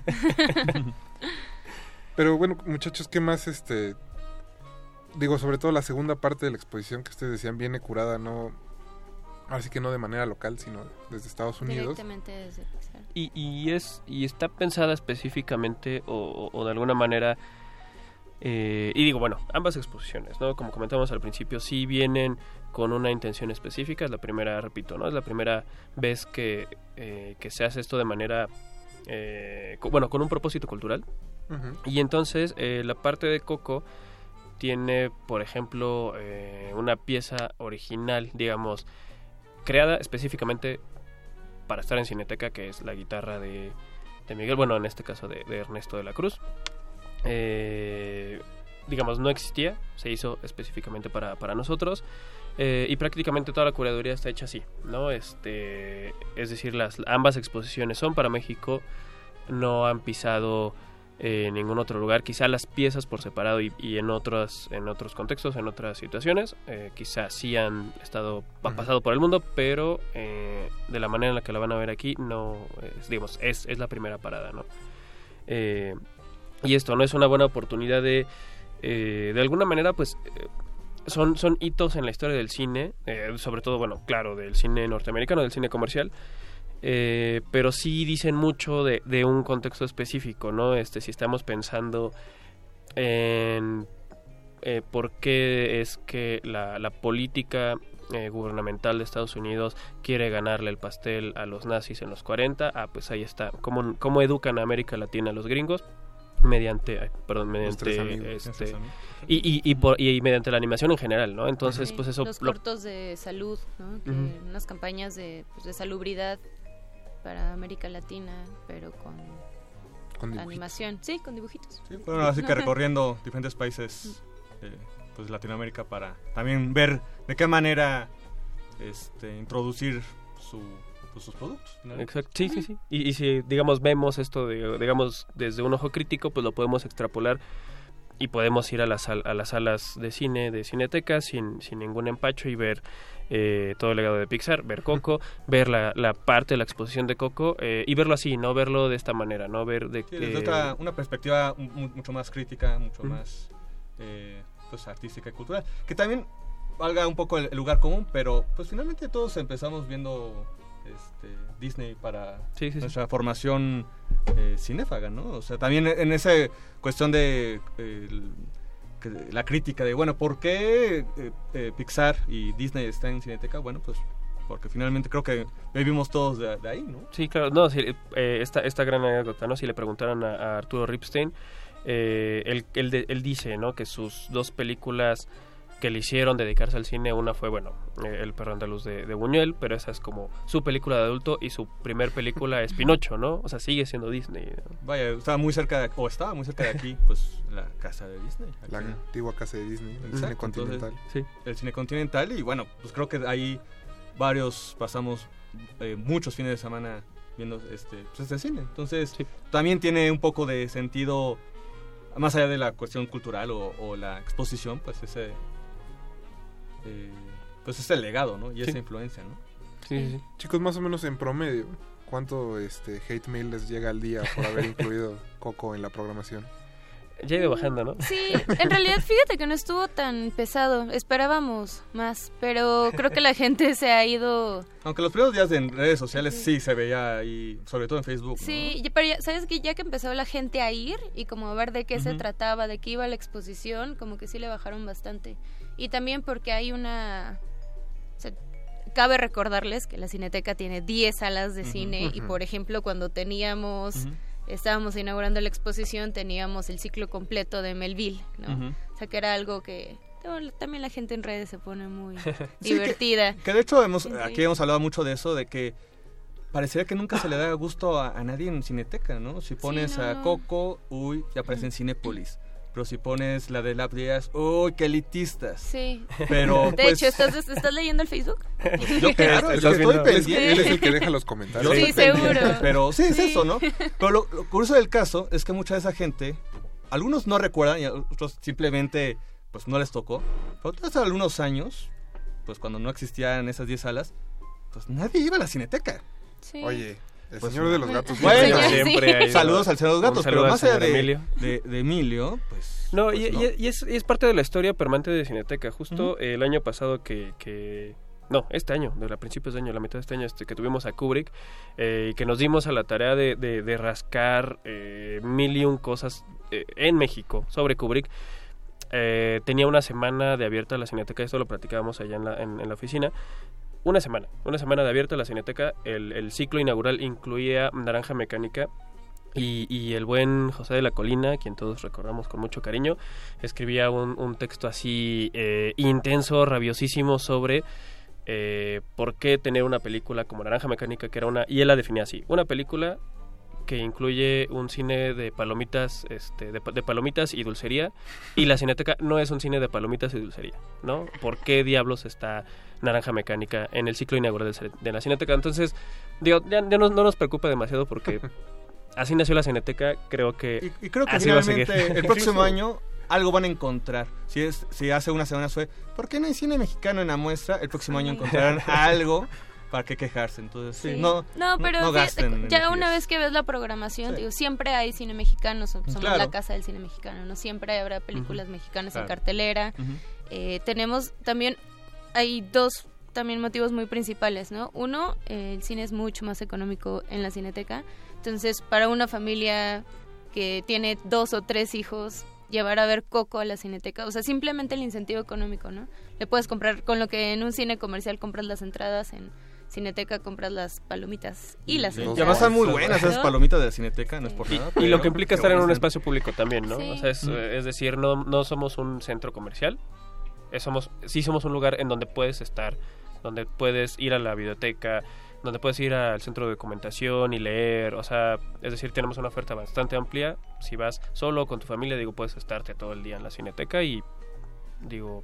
Nada, es que este año no va a haber masacre. masacre ese es problema. Pero, pero tenemos mucho cine en bueno, pues 35 que estaremos anunciando. Ya aparezco a los del. Facebook. Sí, no, que eso también, ¿eh? Fíjate que, hablando aparte, sí, sí pasamos bastante películas en 35 Ujú. milímetros. Sí. O sea, cosa que luego eh, olvidamos, ¿no? Pero la Cineteca tiene varias salas que con proyectores de 35, entonces usualmente luego las puedes ver en, en, en cartelera. Ujú. Y otra de las cosas que también nos está ayudando Coco, en- entre las críticas hemos destacado que está ayudando a acercarle la cineteca a un público diferente, que no es el público usual de la cineteca. Entonces hemos visto de repente muchos niños, cosa que en cineteca usualmente no hay niños. No, en las matines. Matinés y continúa la matiné, o sea, ahorita está el caballo de Winky, que si no quieren ver Disney y odian Disney, no se preocupen, las matines infantiles siguen sin Disney. Eh, y nos ayuda a acercarnos a un público que, que apenas está descubriendo la cineteca y con los niños pues es un, un- una cosa muy diferente, ¿no? O sea, están tenemos visitas guiadas también, entonces hemos tenido niños de kinder visitando la cineteca. Ah, ¿la exposición? Eh, La exposición, así es, ¿no? El, que es la ventaja, ¿no? El- es para todo tipo de público. Tuvimos, por ejemplo, visitas con animadores mexicanos que salieron fascinados después de ver la exposición del arte de Coco por todos los storyboards, las puedes ver las, las maquetas, las esculturas de resina con las que se basaron para hacer las animaciones. Entonces, eh, es un público pues muy especializado que salió muy satisfecho de ver la exposición, pero también tenemos a un Mickey gigante de eh, fantasía, ¿no? Entonces pues, los niños se emocionan muchísimo, hay un vagón de tren en el que se pueden subir, Entonces, te digo que es como muy familiar la exposición también, ¿no? Hay, hay para todo tipo de público, tenemos programación. No, incluso si, si no alcanzan boleto para Coco, métanse a ver otra cosa. Sí, exacto. Métanse a ver tenemos- Olga. sí. Métanse a ver- muestra. qué Tenemos cambio. Sí, bueno, lleven, lleven a los niños a ver yo, Olga. sí. Por favor, por O favor. antiporno. Eh, mi- mi- mis papás así me, me educaron, así que y, y aquí estoy, entonces. Sí, El día que tenga El hijos. día que tenga- entendemos. Bueno, aquí Mauricio Orduña está recomendando Manifiesto. por ejemplo, manifiesto. O sea, sí, sí, la, la oferta es bastante amplia. Si alguien, justo. Y está bien, está bien que, que, que odien una u otra cosa de nuestra cartelera, se vale. Para eso es ir, ver, ver la cartelera de la Cineteca. hay Este, 10 pero eso, que se, que se acerquen. Sí, o sea, que son 10 vayan. salas, son aproximadamente 30 películas a la semana. O sea, es una oferta de verdad bastante variada. Tenemos cine gratis. ¿no? O sea, todas las semanas hay al menos una función gratuita. Una Entonces, presentación de algo. Una presentación. O sea, las charlas de cine y literatura, que son todos los lunes, son también de acceso gratuito. Está el foro al aire libre. o sea, La conversación hay- con los directores, eventualmente también hay. conversando con nuestros cineastas, que este mes, bueno, ya estamos de salida del año, ¿no? Pero Pero, pero siempre puedes encontrar a, a gente del cine mexicano fuera y dentro de las salas de Cineteca, entonces. presentando como público. O como público, exacto, sí. Ahora, tenemos un eh, buen, un buen ahora público creo que de- el que está todo el, el año está es el actor de Yo. Todo el, Sí. todo el año ha estado ahí. Ya, ya, es, Sí. ya, ya es parte Ya de. le está compitiendo con el Señor de los Gatos, ¿eh? Yo siempre me encuentro a Nailean Orbit. Ah, Por ejemplo. Avísame cuándo está. No, perdón, Navarijo. Eh, Franco también es cliente. Ah, bueno, Cineteca. Franco también ya es. Julián Hernández, por Julián supuesto. Hernández. Jaime Humberto Hermosillo también por ahí. Tam- también es, es nuestro maestro Arturo eterno. Ripstein, de repente te lo topas. Julio Bracho, dice Mauricio Orduña. Chicos, antes de que se acabe eh, el espacio, pues, ¿dónde puede checar la gente la programación, sus redes sociales? Visiten eh, mexicoigualdisney.cinetecanacional.net, que es el micrositio de la exposición, donde también podrán encontrar la programación de los ciclos como el legado de Pixar, con fechas, horarios y demás. Les recuerdo que nuestra cartelera se actualiza los jueves, entonces de repente si ven que no está en cartelera, no se desesperen, ya saldrá. Eh, nuestra página de internet de uso regular, cinetecanacional.net. Y antes de que se nos olvide, la exposición está abierta de martes a domingo de 11 de la mañana a 9 de la noche. El último acceso es a las 8 de la noche. Eh, viernes y sábados eh, nos extendemos una hora más. Tenemos visitas guiadas también, no necesariamente para escuelas, si ustedes y sus amigos, que son más de 10, quieren ir a, la exposición o ver alguna película, pueden mandar un correo a vinculación-edu para, o escribirnos algún mensaje en Facebook o Twitter eh, para organizar la visita si no quieren ir y hacer las filas, que sea una visita programada.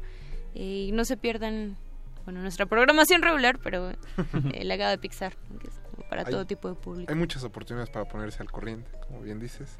Pero chicos, muchas gracias por habernos acompañado esta Al noche. contrario, muchas Gracias gracias, por la invitación. tenernos. Los vamos a despedir con una favorita de Julio César Durán, que ¿Cómo estuvo no? aquí con nosotros, también estuvo Cala.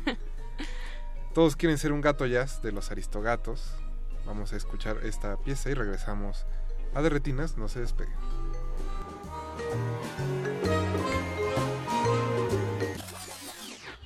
¿Por qué gato jazz? Bueno, princesita, te lo voy a explicar.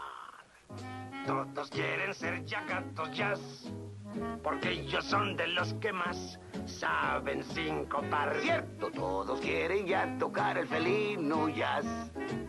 La música suave quedó atrás. Como el vals y el tango. Escuche un buen jazz, no ambiciona uno más. Ritmo sabrosón.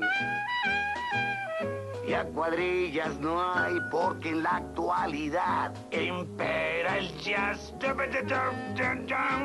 Hay muchos que son solo burda imitación. Pues solo saben ruido hacer sin coordinación. El jazz se debe improvisar y Para eso solo sirve ser un gato jazz.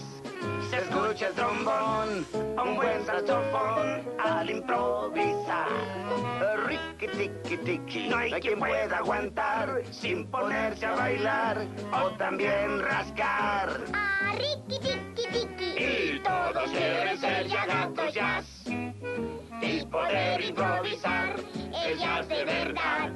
Si tocas un rey serás por donde vas.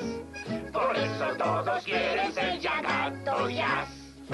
Vamos, dale, mucho caliente jazz. Ajá, bravo gato.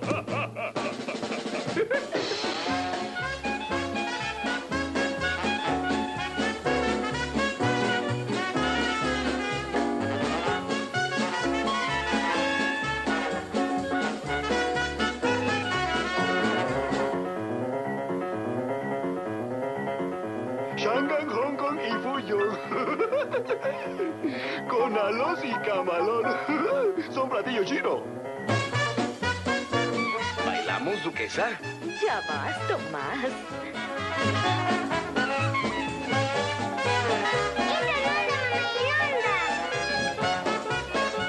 Sopla, amiguito. Sopla. Mucho pulmón.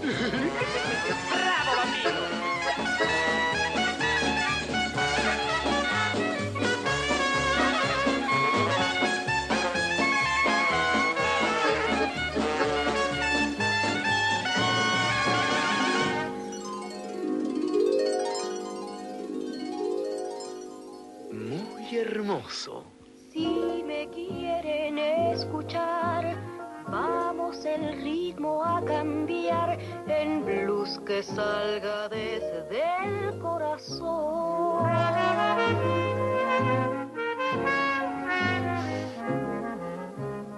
En otro tono hay que tocar. Para que yo logre cantar y que me ayude en la improvisación. Los otros gatos llegarán y un buen lugar escogerán. Pues todos quieren escuchar de nuestra música gozar.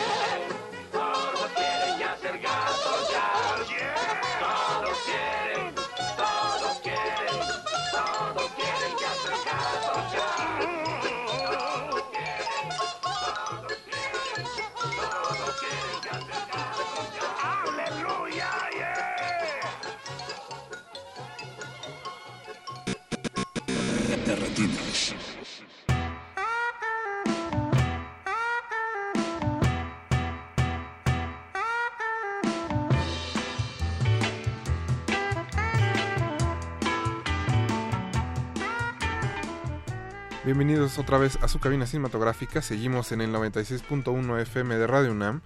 Estamos esperando sus comentarios sobre Coco, Pixar, sobre lo que quieran en realidad. Del Lo que, cine. que han visto en Cineteca. Que han visto en Cineteca, en arroba R modulada en Twitter y en Facebook como Resistencia Que por cierto, Modulada. este, se nos había olvidado decir que hoy empezó el ciclo de Ismael Rodríguez. Se nos fue que tiene también que ver ahí su, su embarradita con Coco. Pues sí, de alguna manera, exacto. Pero Infante e Ismael Rodríguez. Finalmente. Vayan, porque la verdad es que ese ciclo sí está, está bueno. Sí, que aunque volver a decir, ay, esas las puedo ver cada fin de semana en el Canal 2, bueno, pero hay que darle un repaso. en- Nunca está de más, Navarro. Sí, en pantalla grande. Pero nosotros vamos a seguir hablando de cine mexicano y en esta ocasión tenemos a la directora Anaís Huerta en la línea que nos va a platicar sobre su documental David el regreso a la tierra que se estará presentando o que se está presentando más bien en el Festival Sanate del Estado de Colima que está dedicado exclusivamente al documental Mexicano. mexicano. Es el único festival que nada está eh, especializado en documental mexicano. Anaís, buenas noches, ¿cómo estás? Hola, buenas noches. Pues muy bien, aquí en Colima, con calor. Con el calor, el calor de Colima es bastante sabroso. Sí, bastante. Está, está bien por la noche, durante el día está un poco duro.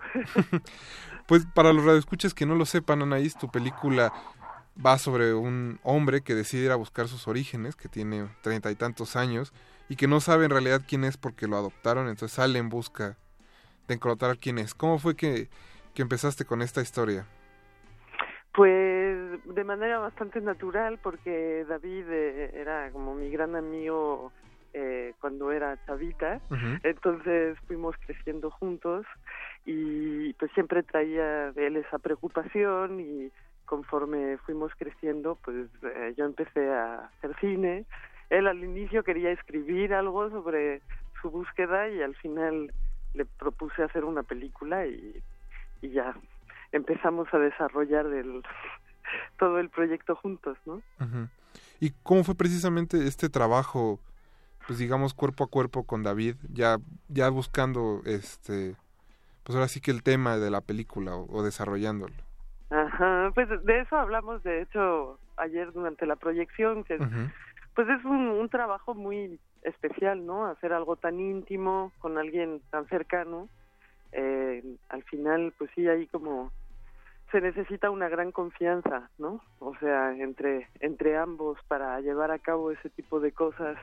O sea, hay mucha fragilidad de repente, sobre todo cuando fuimos a Haití, pues él estaba en un, eh, digamos, en un estado muy vulnerable, ¿no? Entonces, es siempre como bastante difícil encontrar pues la manera de filmar y, y a la vez como dejar toda la libertad al personaje de hacer lo que él quiera, ¿no? Entonces, al final estuvo muy bien, no hemos tenido ningún roce, nuestra amistad salió más bien fortalecida de todo esto y fue al final pues una aventura muy bonita porque pues hicimos ese viaje, ese viaje juntos y, y con otro amigo de la infancia que nos ayudó con el sonido. Entonces pues eh, digamos que agradezco no mucho a David que se haya prestado a, a ser el personaje principal de, de esta película porque pues no es fácil que te vayan siguiendo con una cámara durante mucho tiempo ¿Cómo, ¿Cuánto tiempo fue esto? Eh, pues empezamos a filmar un poco en los veranos del 2011-2012 y después hicimos como un demo y ya el rodaje fue 2014, estuvimos como cuatro meses eh, filmando en Francia y después dos semanas en Haití. Anaís, ¿y cuándo podremos ver el documental fuera de festivales o en qué próximos festivales se estará presentando? Pues todavía estamos arrancando realmente ahí la gira por los festivales, entonces no tengo idea eh, de cuándo se va a estrenar en la Ciudad de México. Eh, eh, cuando, o sea, una vez terminada la gira, pues obviamente buscaré que se vea en la Cineteca y en los circuitos culturales de la ciudad. Eh, pero pues aún no sabemos exactamente por dónde vamos a pasar primero. Perfecto, pues Anaís Huerta, muchas gracias por habernos contestado esta noche. Mucha suerte allá en Colima y esperamos Gracias. ver pronto eh, tu trabajo. David, el regreso a la tierra. Muchas gracias a ustedes. No, a ti, hasta luego. Adiós, hasta luego. Esa fue Anaís Huerta, directora de David, el regreso a la tierra, que si están en Colima, vayan a, al Festival Sanate a ver el documental. Sí, es un festival que posiblemente no suene tanto eh, respecto a otros festivales de- del género, pero eh, prende lo íntimo, es un festival muy pequeñito, Que muy íntimo, por eso. y que te interesa más bien en el cine, no tanto como en la parafernalia propia de, de los festivales. Como debería de ser, Noria. Como debería de ser, románticamente. Y ya que estamos envalentonados con cosas mexicanas, ¿qué te parece si escuchamos Pues vez. Ay Jalisco no te rajes? Ándale. En la versión de Los Tres Caballeros. Seguimos escuchando música de Disney con motivo de la exposición de la Cineteca Nacional, nosotros regresamos a De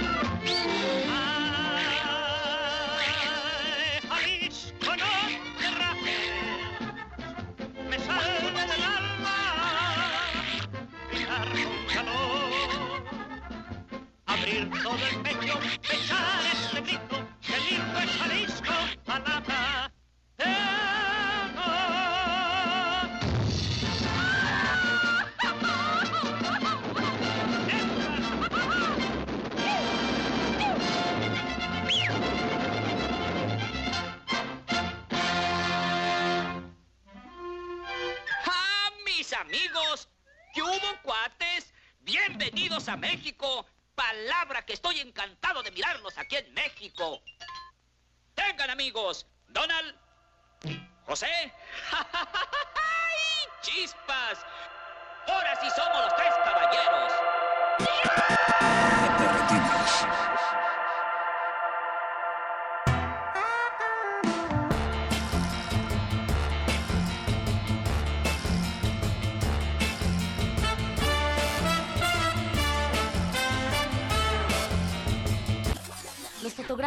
piezas de arqueología recientes que merecen nuestro cuidado, estudio y restauración.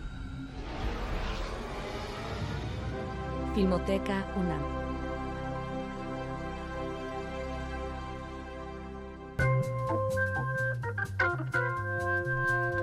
Vamos a cerrar este programa hablando con nuestros amigos de la Filmoteca de la UNAM y tenemos en la línea a la profesora Carmen Carrara. Profesora, ¿cómo está? Buenas noches. ¿Qué tal, Rafa? ¿Cómo estás? ¿Cómo te ha ido? Muy, muy bien. ¿A ustedes cómo les está yendo? Muy bien, muy contenta ahorita con esta nueva programación que tenemos de recordando nuestra Revolución Mexicana. Es, es un ciclo, creo, imperdible para todo aquel que se llame cinéfilo, de verdad. Así es, y sobre todo de nuestro cine mexicano, nuestro gran cine mexicano. Profesora, pues cuéntenos un poco de cuándo empezarán a pasar estas tres películas de Fernando de Fuentes sobre la Revolución Mexicana. Mira, es la importancia de esta trilogía es que la se restauró para el 2010, para Ujú. el mm, este sí, Para el el cen- 2010. para el Este, centenario. sí, para el centenario. Y bueno, sigue siendo un, un lujo tenerla porque fue un, un evento muy importante. ¿Y qué pasa? Bueno, que la- esta revolución se este contribuyó muchísimo al desarrollo del cine y todo el cine después de la revolución se convirtió se convirtió en un en una qué te puedo decir en un parámetro para las posteriores eh, películas sobre todo de la época de oro no es el cine revolucionario y bueno pues el 22 y 23 o sea mañana y pasado mañana vamos a tener estos tres grandes clásicos del cine revolucionario post-revolucionario en nuestra sala Julio Bracho de ahí del Centro Cultural Universitario. Y mm, hay que consultar los horarios en, en nuestra página que ya es muy conocida y se la recuerdo www.filmoteca www.filmoteca.unam.mx Que para los que no te- sepan, las apar- tres películas son El Prisionero 13, Es Vámonos con Pancho Villa y El. Compadre Mendoza. Y mira, de este quiero señalar una cosa muy importante. Eh, dos de las películas tienen dobles finales porque fueron prohibidos en su momento. Sobre todo la importancia de Vámonos con Pancho Villa. Y tengo un aviso también porque parece ser que parece ser que estar viendo la película que se terminó la película, pero se va a anunciar que no se salga la gente, va a haber un pequeño cambio del final, se va a ir al menú y hay otros nueve minutos de un final alternativo terrible. No sé si tú recuerdas estos dos Sí, sí, finales de sí me ha tocado verlo. Con Pancho Villa. Y el final, eh, pues, eh, alternativo, le da sentido al título, es le da mayor fuerza al título decir vámonos con Pancho Villa, ¿no? Mm, Cuando el hijo de este personaje que que este que les eh, bueno no les voy a contar el final porque tienen que verlo Sobre todo porque ese final se ha visto pocas veces. se ha visto muy pocas veces y van a ver los dos finales de esto de Vámonos con Pancho Villa. Nada más que sí quiero avisar, se va a avisar ahí en la sala que cuando termina el- cuando uno de los finales eh, se va a ver un cambio porque en el menú se va a ir a, exactamente al segundo final que es el que tenemos ahí grabado. ¿no? Y bueno, recuerdo también nuestros precios que son mm, ahora sí que 40 y 20 que es una maravilla, ¿no? Y que y poder tener que subrayar también que es importante que Fernando de Fuentes este em, qué te puedo decir este fue el creador del cine revolucionario el creador del cine mexicano el digamos que el, el primero que que aparte en contra del gobierno firmó en ficción la verdadera realidad de nuestra revolución Profesora, antes de terminar la entrevista, ¿nos podría eh, repetir los horarios en que pasarán las proyecciones? Sí, claro, mira, las funciones son, eh, eh, hay desde 12, 4, 6 y, y son 6 y, y 8 de la noche.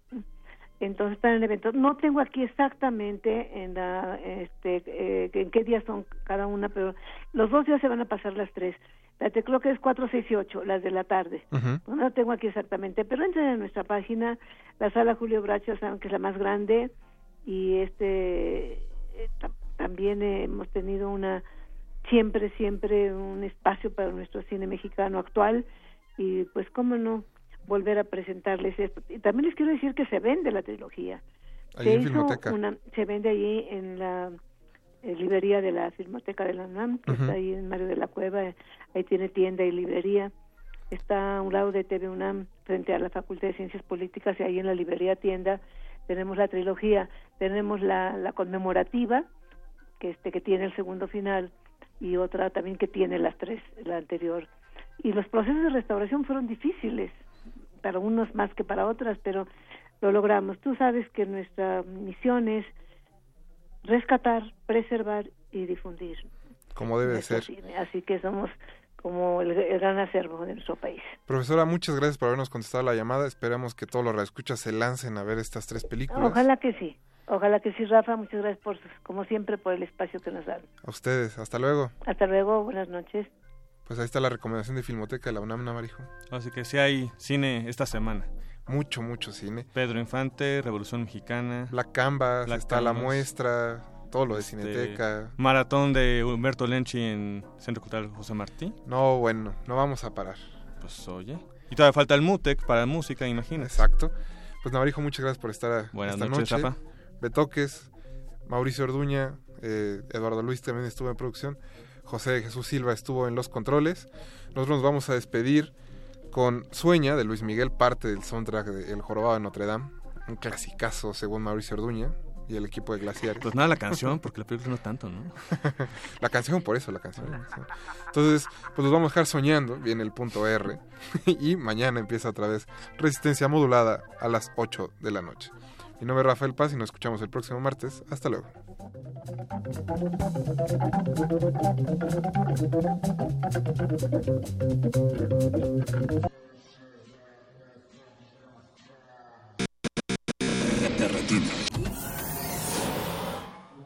Ningún locutor fue dañado durante la filmación y reproducción de este programa. Cualquier parecido con la realidad es un atentado a la ficción.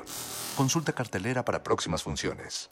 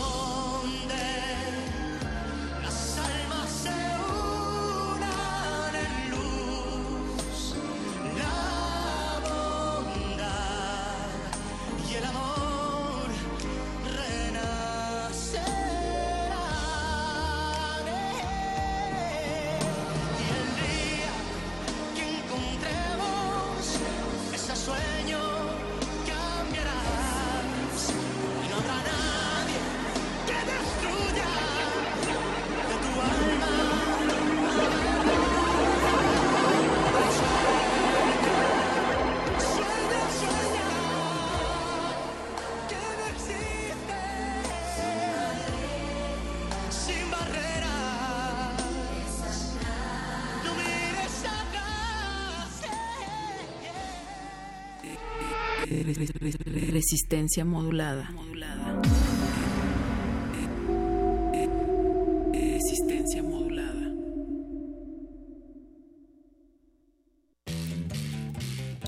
Un mar de música indígena contemporánea, un cúmulo de géneros rítmicos actuales, donde ningún pueblo es una isla.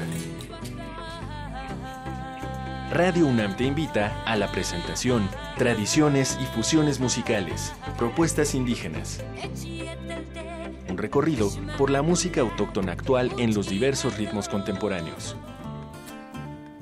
Noviembre 23 y 24 a las 14 horas en las islas de Ciudad Universitaria. Entrada libre. Radio UNAM, Experiencia Sonora.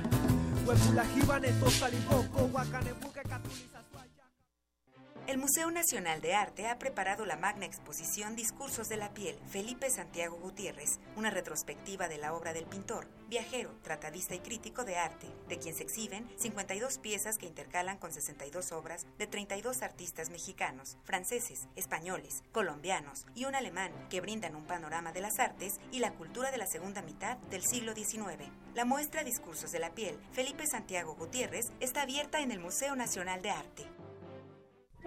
Tú no las ves, pero las percibes. Son artífices de la radio. Son maestras del disfraz que llevan a tus oídos los relatos que detonan tu imaginación. Radio UNAM te invita a la presentación del libro Damas con Antifaz, de Rita Abreu. Un recorrido por el ingenio y la creatividad de las mujeres que han hecho historia en la radio. Invitadas de honor, Ana Ofelia Murguía, Flora Boron Burlá y Carmina Martínez.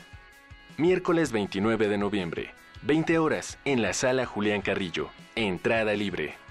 Ven y conoce los rostros detrás del micrófono. Radio UNAM, Experiencia Sonora.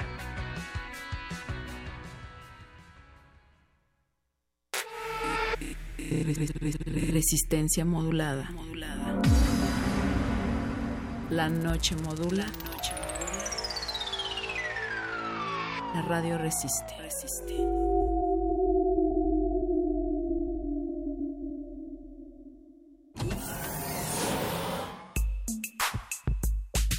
Hay que escucharnos por dentro, oler nuestra sangre caliente a través de la bocina. Cuando el sexo habla, Hay que responder.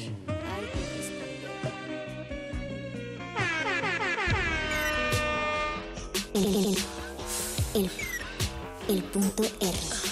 El, el- el punto R. Existimos por el sexo. Hay que honrarlo, dis- disfrutarlo. No es algo a lo cual temerle. Escucha tu sexualidad en resistencia.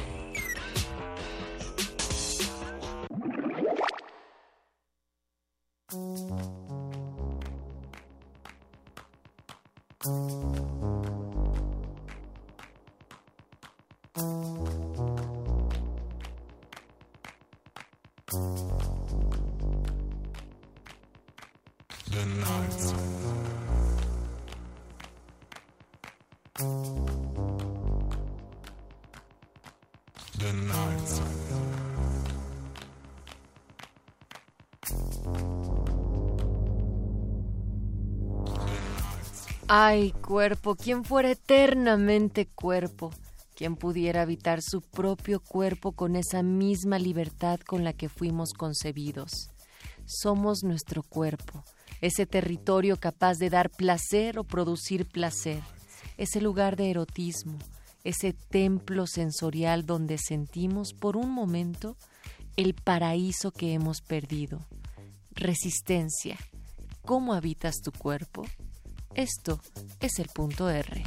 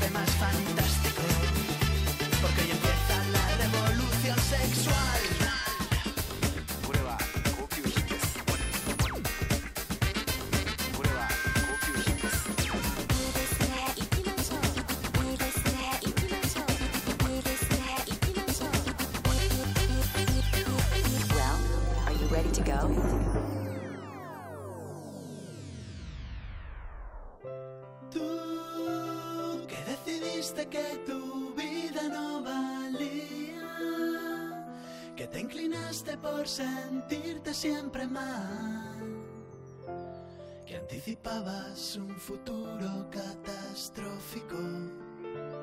Hoy pronosticas la revolución sexual. Tú, que decidiste que tu amor ya no servía, que preferiste maquillar tu identidad. Te preparas para el golpe más fantástico. Porque hoy empieza la revolución sexual.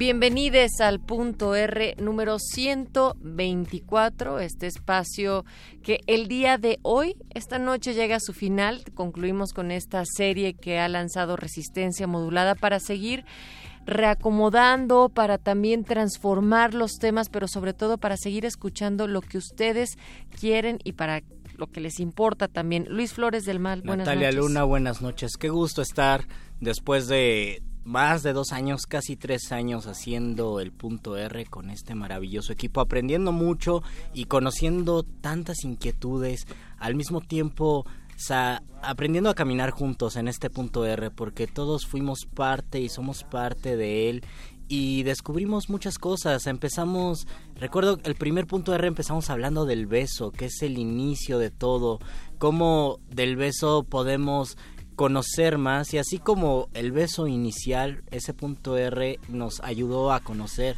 muchísimas aristas, muchísimos enfoques y muchísimas visiones de la sexualidad que pasaron al erotismo, pasaron al arte, pasó a la perspectiva de género, pasó a temas complicados de tratar en la radio y que era necesario darle voz. Tuvimos invitadas increíbles y creo que vamos aprendiendo mucho. a lo largo de este Siempre, tiempo. sí, sí, Luis, y, y lo has dicho, siempre de la mano de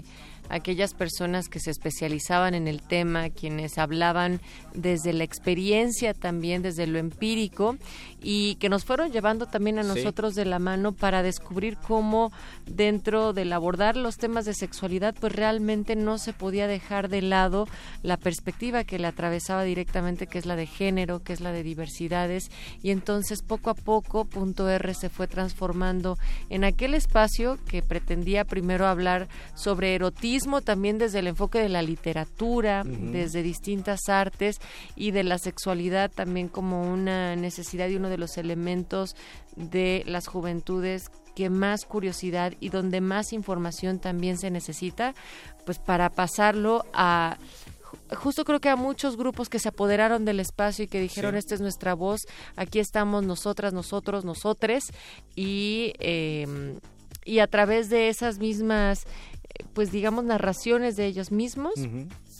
el auditorio se fue conectando con, con la gente. Un espacio que tampoco ha sido muy fácil para que ustedes llamen o nos escriban, porque sabemos que son temas delicados y aún así hemos tenido siempre una respuesta de aquellas personas, de aquellas orejas que estuvieron en sintonía, como y todos teníamos los la respuesta gracias a la curiosidad. Nosotros pues defendíamos esta curiosidad porque nos permite eh, estar informados y estar en contacto con ustedes. Recuerdo que hace un par de meses nos eh, se comunicó a nuestro WhatsApp una sexóloga y dijo es la primera vez que escucho este programa de sexualidad, soy sexóloga, me interesa el tema.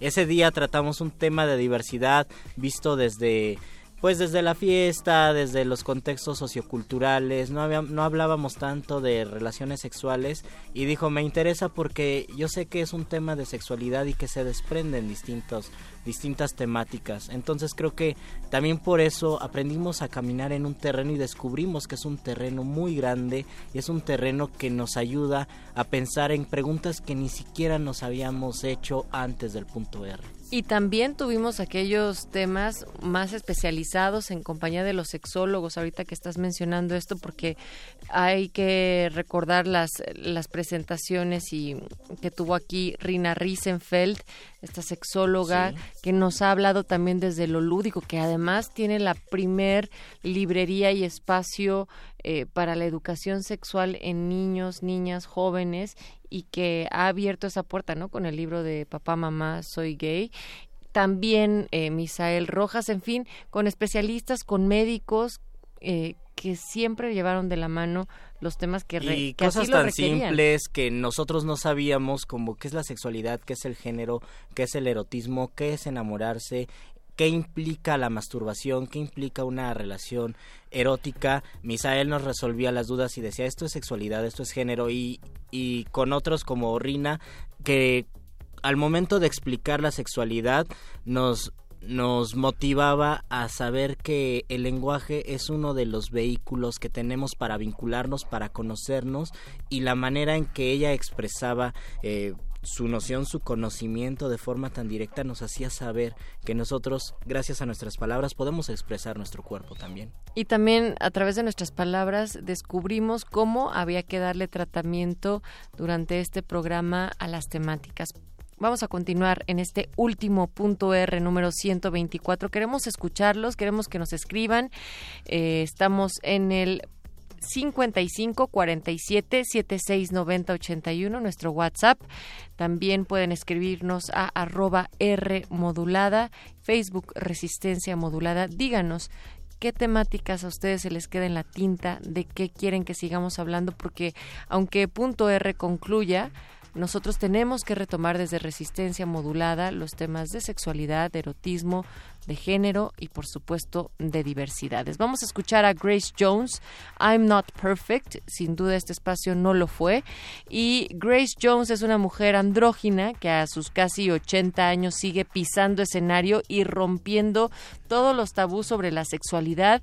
Y en el video de I'm Not Perfect la acompaña, bueno, dos íconos de los 70 Andy Warhol y Keith Haring, ambos artistas parte de la escena de diversidades de Nueva York que apostó por un cambio revolucionario desde el arte hacia la sociedad.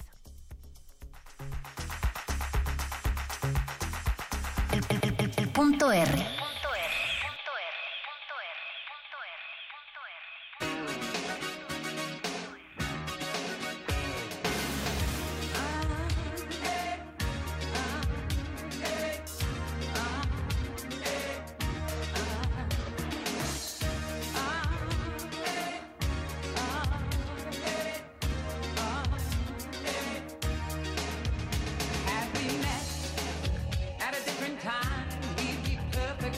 other. What's perfect about grace? Now we're spending all our time in this world apart together. Grace is perfect. My heart is aching from all the love we're giving. She's a wanker. We're not faking. Is this the life we're living?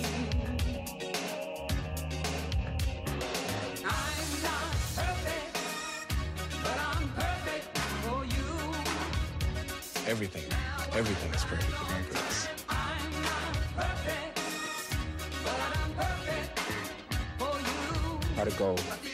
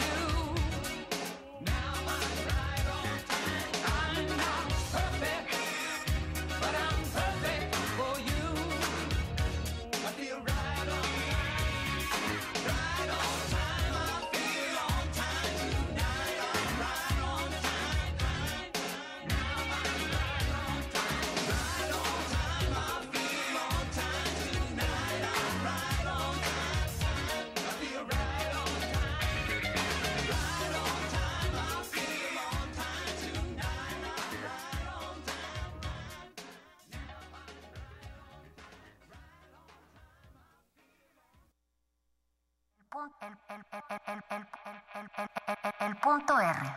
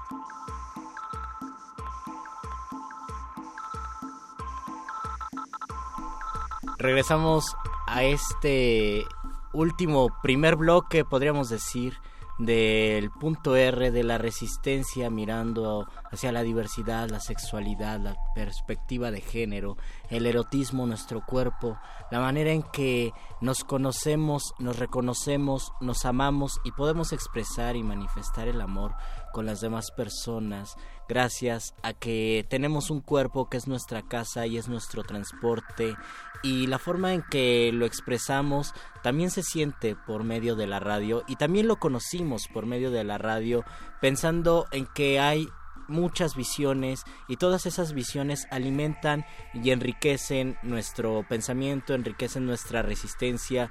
Yo me voy con la idea de que, por ejemplo, hay, hay feminismos, hay diversidad de feminismos, hay diversidad también de manifestar la, la sexualidad, el- la diversidad sexual, por supuesto, la forma en que nosotros nos representamos y la forma en que los otros nos reflejan también es diversa y creo que por eso fue tan múltiple y tan variado el punto R porque teníamos que tocar distintos puntos. Y también nos damos cuenta de qué tan difícil es solamente concentrarse en uno de los muchos aspectos que tiene nuestra vida erótico, afectiva, sentimental y que todos estos vínculos pueden también hacer conexión con muchas otras cosas, Luis. Por ello también creo que punto R no se centró solamente en el hablar del aspecto físico, ni tampoco solo en el aspecto social, sino que eso fue mostrando las diversidades y también las necesidades de las propias comunidades, insisto, que mm, fueron una constante. De repente, una vez al mes se trataba, por ejemplo, el tema de las diversidades, vamos a decir, de la comunidad trans y después hubo necesidad de hacerlo dos veces al mes desde distintos ángulos. Y así fue poco a poco como nos dimos cuenta de que dentro de las diversidades hay todavía grupos que son mucho más marginados, que son todavía grupos que tienen menos voz y acá era importante dar ese espacio. Y ahora no estamos diciendo que lo hemos hecho todo, al contrario, que hemos tenido un acercamiento radiofónico para escuchar estas historias y empezar a hacer un pequeño pulso de por dónde entonces sí deberíamos de seguir indagando y por supuesto saber ustedes qué piensan y qué temas son los que les interesan. Seguimos abriendo esta comunicación para ustedes. Estamos en el WhatsApp en el 55 47 76 90 81 y también nos pueden escribir en arroba R modulada Facebook Resistencia Modulada. Esta noche no habíamos presentado al equipo que está del otro lado del cristal y que también cada noche de punto R, porque eh, lo conformamos de manera pareja, ustedes de repente escuchan de este lado a Mónica Sorrosa con la dupla de Luis Flores o conmigo y siempre el crédito al Betoques que está del otro lado del cristal, a veces sorprendiéndose, sonrojándose, otras tantas diciendo, "Ah, no sé, no me convencen del todo, pero Pero eso también era algo bueno, que entre nosotros mismos había estos cuestionamientos y compartir si sí, si nos la creíamos, si no, y qué era lo que nos interesaba, Luis. Hubo momentos también de experimentar con formatos, teníamos... Eh, sesiones completamente poéticas, por ejemplo, donde solamente queríamos compartir palabras, queríamos enriquecerlo también con lo que ustedes opinaban y lo que ustedes eh, nos compartían. Otras sesiones donde la gente se animaba a compartir su testimonio y nos hablaban y decían las cosas que les erotizan, por ejemplo. Otras donde los radioescuchas y esto creo que hacía una comunicación horizontal. No estaban de acuerdo por ejemplo con una postura de algún invitado de alguna invitada y nos decían yo creo que la cosa va por allí y se levantaba un debate interesante y más que romper esa comunicación sabíamos que había alguien del otro lado que nos cuestionaba y que nos decía, pero ¿por qué no lo tratan desde esta perspectiva? Recuerdo mucho cuando en una de las veces que vino nuestro querido César Cañedo nos hablaba sobre la homosexualidad y el porte gay en otras zonas que no es la zona rosa y la condesa y cómo el gay establecido en un estatus te lo da la idea de la persona aristócrata, digamos, eh, con características físicas, cualidades físicas tal vez inspiradas en programas eh, norteamericanos de televisión y nosotros pensamos que ese tipo de parejas homosexuales son vistas bien, ¿no? Pero ¿qué pasa cuando lo cambiamos a zonas como Iztapalapa, como Nezahualcóyotl, cómo viven la homosexualidad allí, o cuando llegaron otras personas que expresaban su homosexualidad y decían, es que yo soy una persona que hablaba de hombres que tienen sexo con otro hombre. Los chacales. Los chacales, ¿qué implicaciones tienen? Y los osos que tenían entonces también un, un, un físico que podría ser muy masculino, sin embargo, eh, se identificaban de otra manera, así también los grupos de charros. Entonces, a mí también me abrió los ojos muchísimo a esas diversidades y también al planteamiento de que las nuevas masculinidades se ubican ahí, en las diversidades, es decir, lo masculino entendido como no necesariamente aquel que juega el mismo rol de género que se le ha asignado socialmente. Y la idea de romper el sinónimo de masculino igual a heterosexual, ¿no? Y sí, la, la heteronormatividad. Exactamente. Ahorita vamos a traer de este lado de los micrófonos a, a la pequeña voz en nuestros oídos que es Mónica Sorrosa para que comparta también unas reflexiones en este último programa y antes pues vámonos a escuchar Stereo Total de Baby Revolution, la letra de la canción lo apunta claro, no hay revolución sin revolución sexual. Escuchemos Baby Revolution del dúo franco-español Stereo Total. Punto R.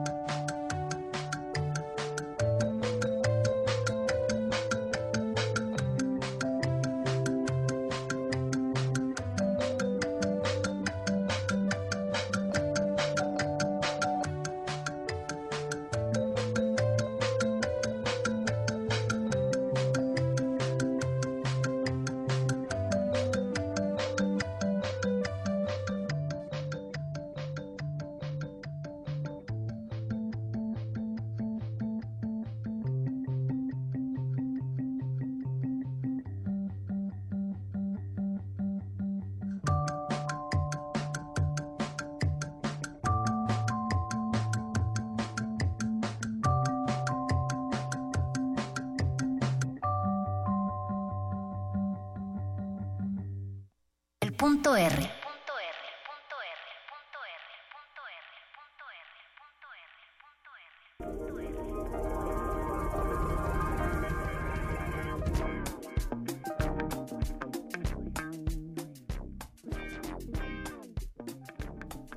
El número 124 del punto R. Ese punto donde se le pone, más que un punto final, mi querido Luis, otros dos que lo hacen suspensivo y que se transforma. Así es, porque estamos en transformación, estamos en conocimiento y en aprendizaje perpetuo. A mí me gusta mucho la idea de que después de tantos tantas sesiones de programas de punto R, a lo mejor nos vamos con más preguntas que respuesta, pero eso es lo más importante, porque una manera de saber quiénes somos y cómo somos no es conseguir la respuesta, sino saber qué es lo que nos vamos a preguntar y por qué antes no nos, no nos preguntábamos eso. Por ejemplo, cuando hablábamos del, del VIH o del virus del papiloma, a lo mejor en, algún momento lo veíamos tan ajeno, tan lejano, no sabíamos eh, cuestiones de índices, de consecuencias, de cómo se trataba, de cómo vivían y de repente nos damos cuenta que es un tema que a todos nos atañe. Ese y todos los temas que fuimos tocando, de alguna manera nos vamos relacionando. Está la sexualidad, está la diversidad y también está la perspectiva de género y las manifestaciones culturales,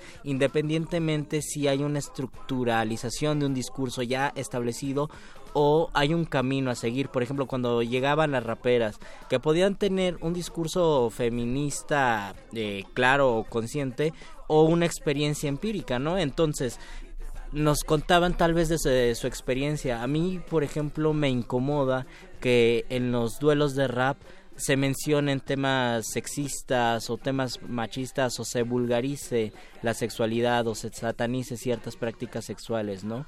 Porque yo me siento violentada, nos decían las raperas, en ese, en ese discurso y yo no quiero ser parte de ese discurso. Si nosotras hacemos rap o se hace arte, lo hacemos para ir creando unas nuevas maneras de pensar y de transmitir el arte sin que necesariamente sean todas estas prácticas machistas que de repente se relacionan con ciertas manifestaciones estéticas.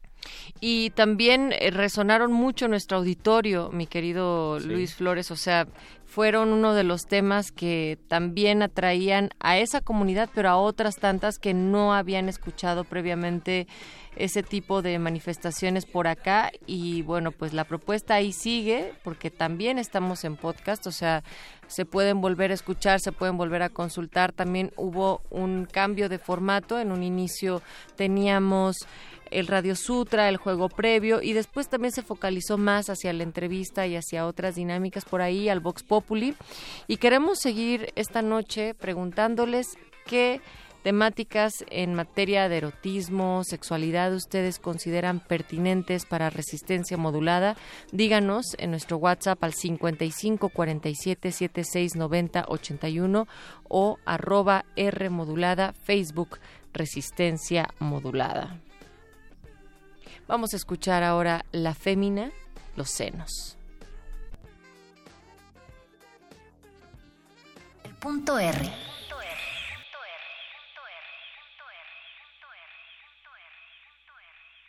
Pound ticky pound ticky ticky pound pound ticky pound ticky pound ticky ticky pound pound pound ticky pound ticky ticky pound ticky pound ticky pound ticky ticky pound pound pound ticky pound ticky ticky pound ticky pound ticky pound ticky ticky pound pound pound ticky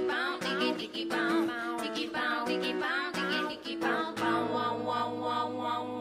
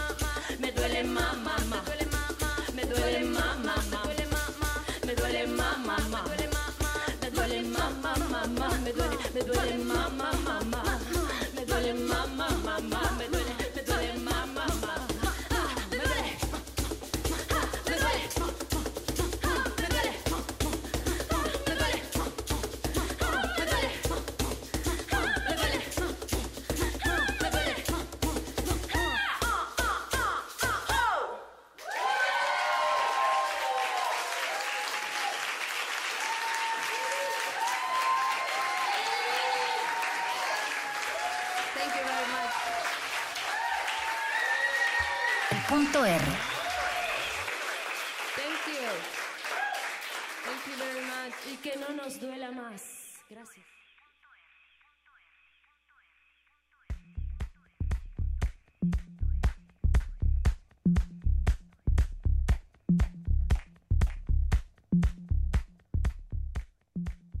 Fuera del aire, Luis, me estabas diciendo que al escuchar esta canción te acordabas de cuando vino al punto R la colectiva de Sicorax que hablaban sobre un taller de desaprincesamiento. Y entonces recuerdo que todo el mundo decía, ¿qué es eso de desaprincesamiento? Con, o sea, ¿cómo se hace un taller? para desaprincesarnos. Ah, bueno, pues entonces también veíamos cómo estas construcciones sociales de cómo hemos ido jugando cada quien su rol, pues establecía que muchas mujeres nos podíamos identificar con ciertos em, pues esquemas románticos y del cómo ser tratadas y el cómo también comportarnos y vernos a nosotras mismas.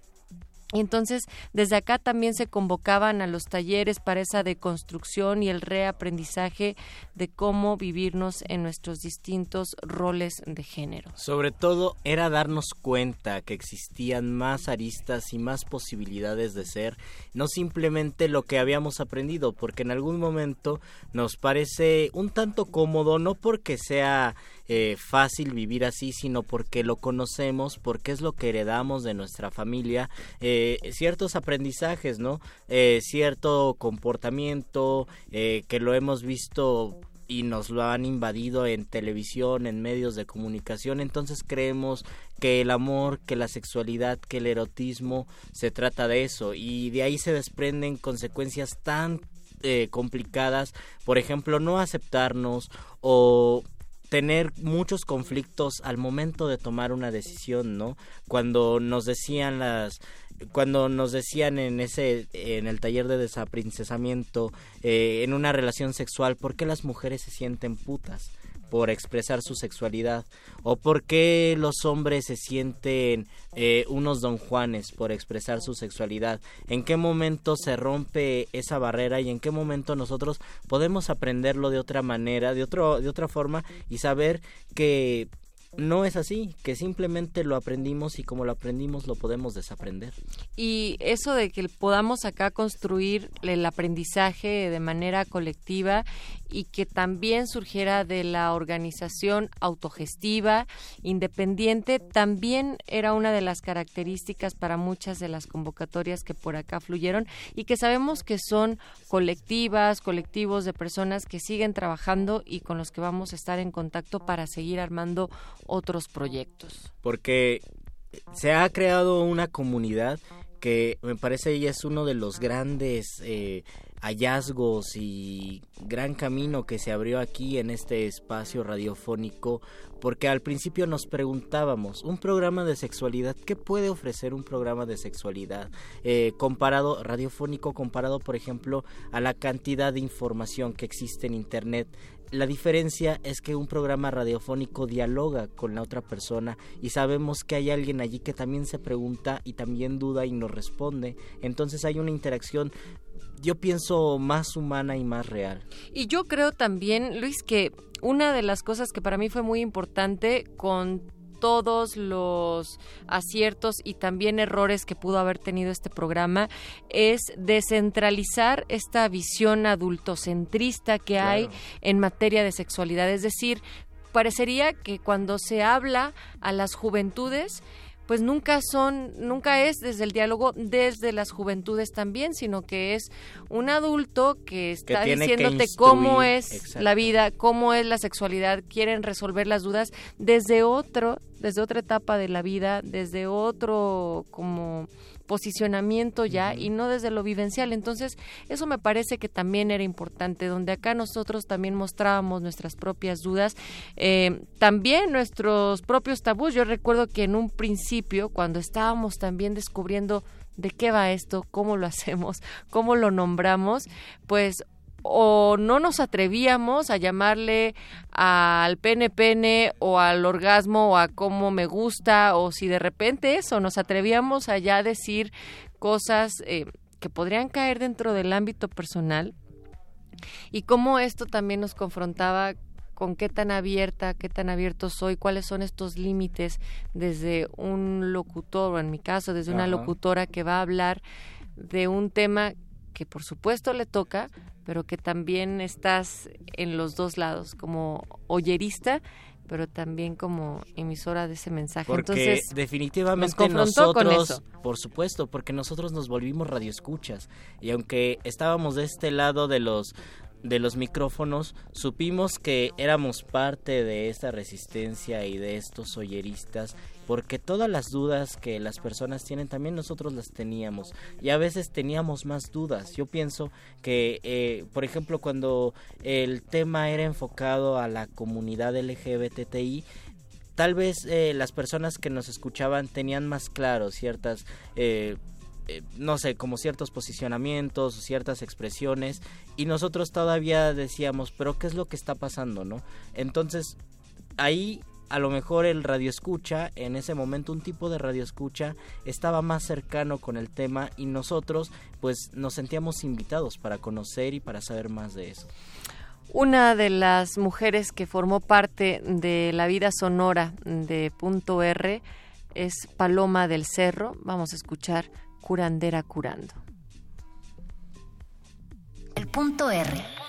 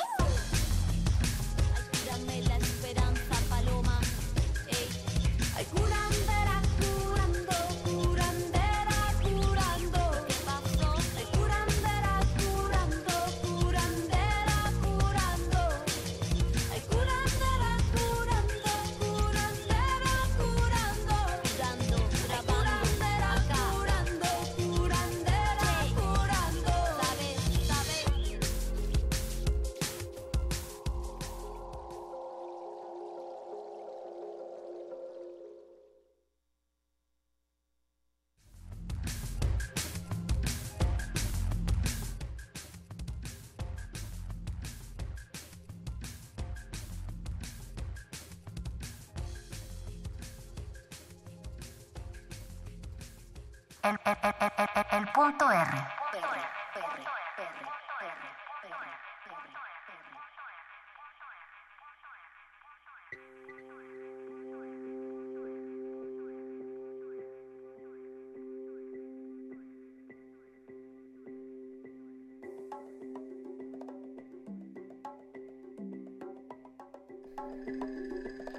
Escuchamos Paloma del Cerro Curandera Curando acompañada de Miss Bolivia. Y mm, ahorita que escuchaba a Miss Bolivia pensaba también en cómo acá en el punto R, Luis, el reggaetón, el hip hop fue algo que nos hizo repensar lo que previamente pensábamos de este género y también cambiar incluso los discursos que se tenían en torno al baile del reggaetón, o sea, al perreo, ¿no? Yo, o sea, yo recuerdo que me cambió completamente cuando escuché que el perreo podía ser una decolonización del cuerpo, ¿no? De colonización, dicen Ah, también. Mónica Sorrosa ha hecho su aparición, se pasa de la producción de este lado. Qué bueno, Así es. Sí, sin duda rompimos muchos tabús, rompimos muchos estigmas, tanto nosotros mismos como del otro lado también que nos escuchan. Y creo que lo interesante es cómo nosotros aprendimos también, ¿no? Lo que ustedes decían al principio me parece fundamental y también el poder de, de la escucha, ¿no? Hacer oralitura sexual, por decirlo de alguna manera. Y vincularnos con los oídos de los demás a través de nuestras palabras, de, de nuestras inquietudes sinceras y de lo que aprendimos aquí y también de repente ya podíamos enfocar más nuestras dudas. Cuando creo que cuando venían los invitados conforme avanzaban los puntos R, podíamos afinar más nuestras preguntas, podíamos saber qué era lo que podíamos, eh, qué era lo que descubríamos de los invitados, qué nos podían decir y desde qué perspectiva nos decían. Entonces enriquecía nuestra, nuestro panorama. Lo, lo del reggaetón fue un gran descubrimiento. Nos pusimos a- Pero también Ajá. platicamos con sonideras, platicamos con, con raperas, como dices. con poetas, con con diseñadores. bailarinas. También hablamos del cuerpo y el baile. Es decir, nos dimos cuenta que el género es un tema que atraviesa nuestra, nuestro cuerpo, nuestra corporalidad, y, y, pues la sociedad está hecha de seres humanos, así que la cultura también. También nos damos cuenta cómo cada vez más eh, hay más espacios, hay más debates en torno al género, ¿no?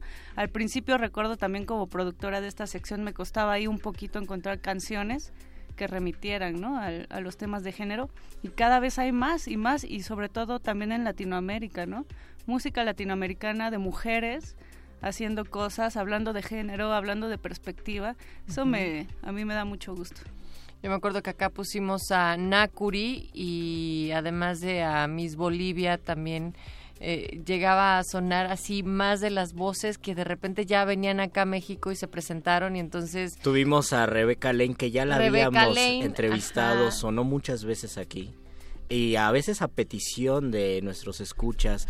Y por ejemplo, cuando estaban las sonideras, otro descubrimiento. ¿En qué momento habíamos pensado algo que tan cotidianamente nos dicen, eso es un trabajo para hombres? A lo mejor no nos lo dicen, pero nosotros lo entendemos así. Ah, pues la voz de un sonidero es una voz varonil, es una voz de hombre que está poniendo a bailar a la gente. Y ahí se expresa la sexualidad y la identidad sexual de diferentes maneras, pero habíamos pensado que era una voz masculina y de repente llega una mujer y nos dice, hay sonideras en México, hay una organización de sonideras y esto también le da otro color y otra identidad al sonidero. Y hay movimiento LGBT también en ese en ese círculo sonidero, ¿no? Tanto de quienes pinchan discos como en la forma de bailar y esta arqueología del baile sonidero que nos ayudaron un poco a comprender más las chicas que vinieron en ese entonces. Creo que hubo hubo variedad, estuvo variadito. ¿Cómo lo sintieron ustedes? acá en la misma sala Julián Carrillo trajimos Vogue, o sea, y eso también planteaba otra estética completamente tanto en la música como en el baile y esto es solamente un recuento que pues no nos da una hora para hablar sobre 124 experiencias que hemos tenido con el punto R. Dejamos nuestros corazones. Dejamos nuestros corazones, Nuestros calzones. nuestra ropa La interior, lengua, todo. saliva, muchas Mucha cosas por acá. Muchos fluidos Muchos corrieron por esta cabina. Eh, pero pues bueno, chicos, el tiempo se nos va agotando. Eh, quiero decir que Resistencia Modulada seguirá resistiendo a través de la sexualidad, tocando estos, te- estos temas, eh, hablando de la diversidad que existe. No los vamos a dejar de, eh, de lado. Y, y, pues agradecer haber compartido eh, es tanta saliva con ustedes dos. Al contrario, eh, a mí me gustaría también agradecerles y pensar en que esto solamente nos da cuenta de qué hay que seguir platicando, de todo lo que tenemos que poner la oreja, preguntarles y ustedes, insistimos, resistencia eh, son quienes mandan también por acá, si es que vayan diciendo qué temas les hace falta y acá se pondrán sobre Porque la mesa. tenemos sobre el mucho que platicar, tenemos mucho que seguir aprendiendo y también muchos formatos que experimentar. Eh, habíamos pensado en entrevistas, en phoners, en conversación, en música, fue variado. Creo que me voy con todo eso y pues hay que seguir y, y creo que los oyeristas, nuestra audi- audiencia sabe que este es su espacio y resistencia modulada siempre está para ustedes, resistencia. Pues ahí estamos, seguimos. gracias, Esto fue el punto R. Gracias Mónica, gracias Natalia Luna por haber compartido estos micrófonos Y gracias a nuestro Gracias, productor que cierra cabina el día de hoy, el querido Betoques, y en los controles de operación. José de Jesús Silva. Córtale, Beto.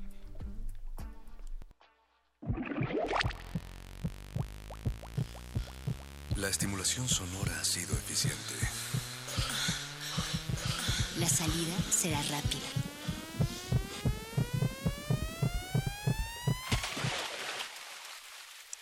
Vuelve cuando quieras volver a escucharte. El punto R. El, el- el punto R.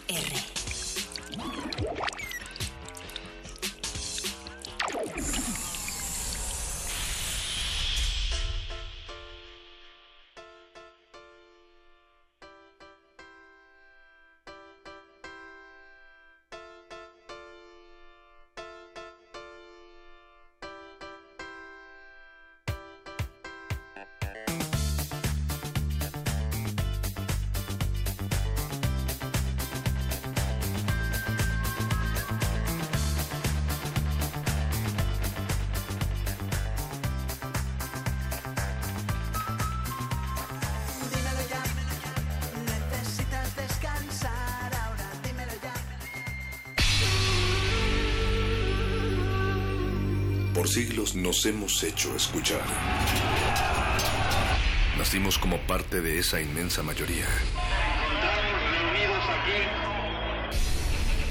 Hablar, Escuchar. debatir, proponer, cuestionar. Está en nuestra naturaleza. Seamos instrumentos de conciencia de nuestro pueblo. Usamos el sonido porque atraviesa obstáculos. Muros, fronteras. Nosotros somos la resistencia.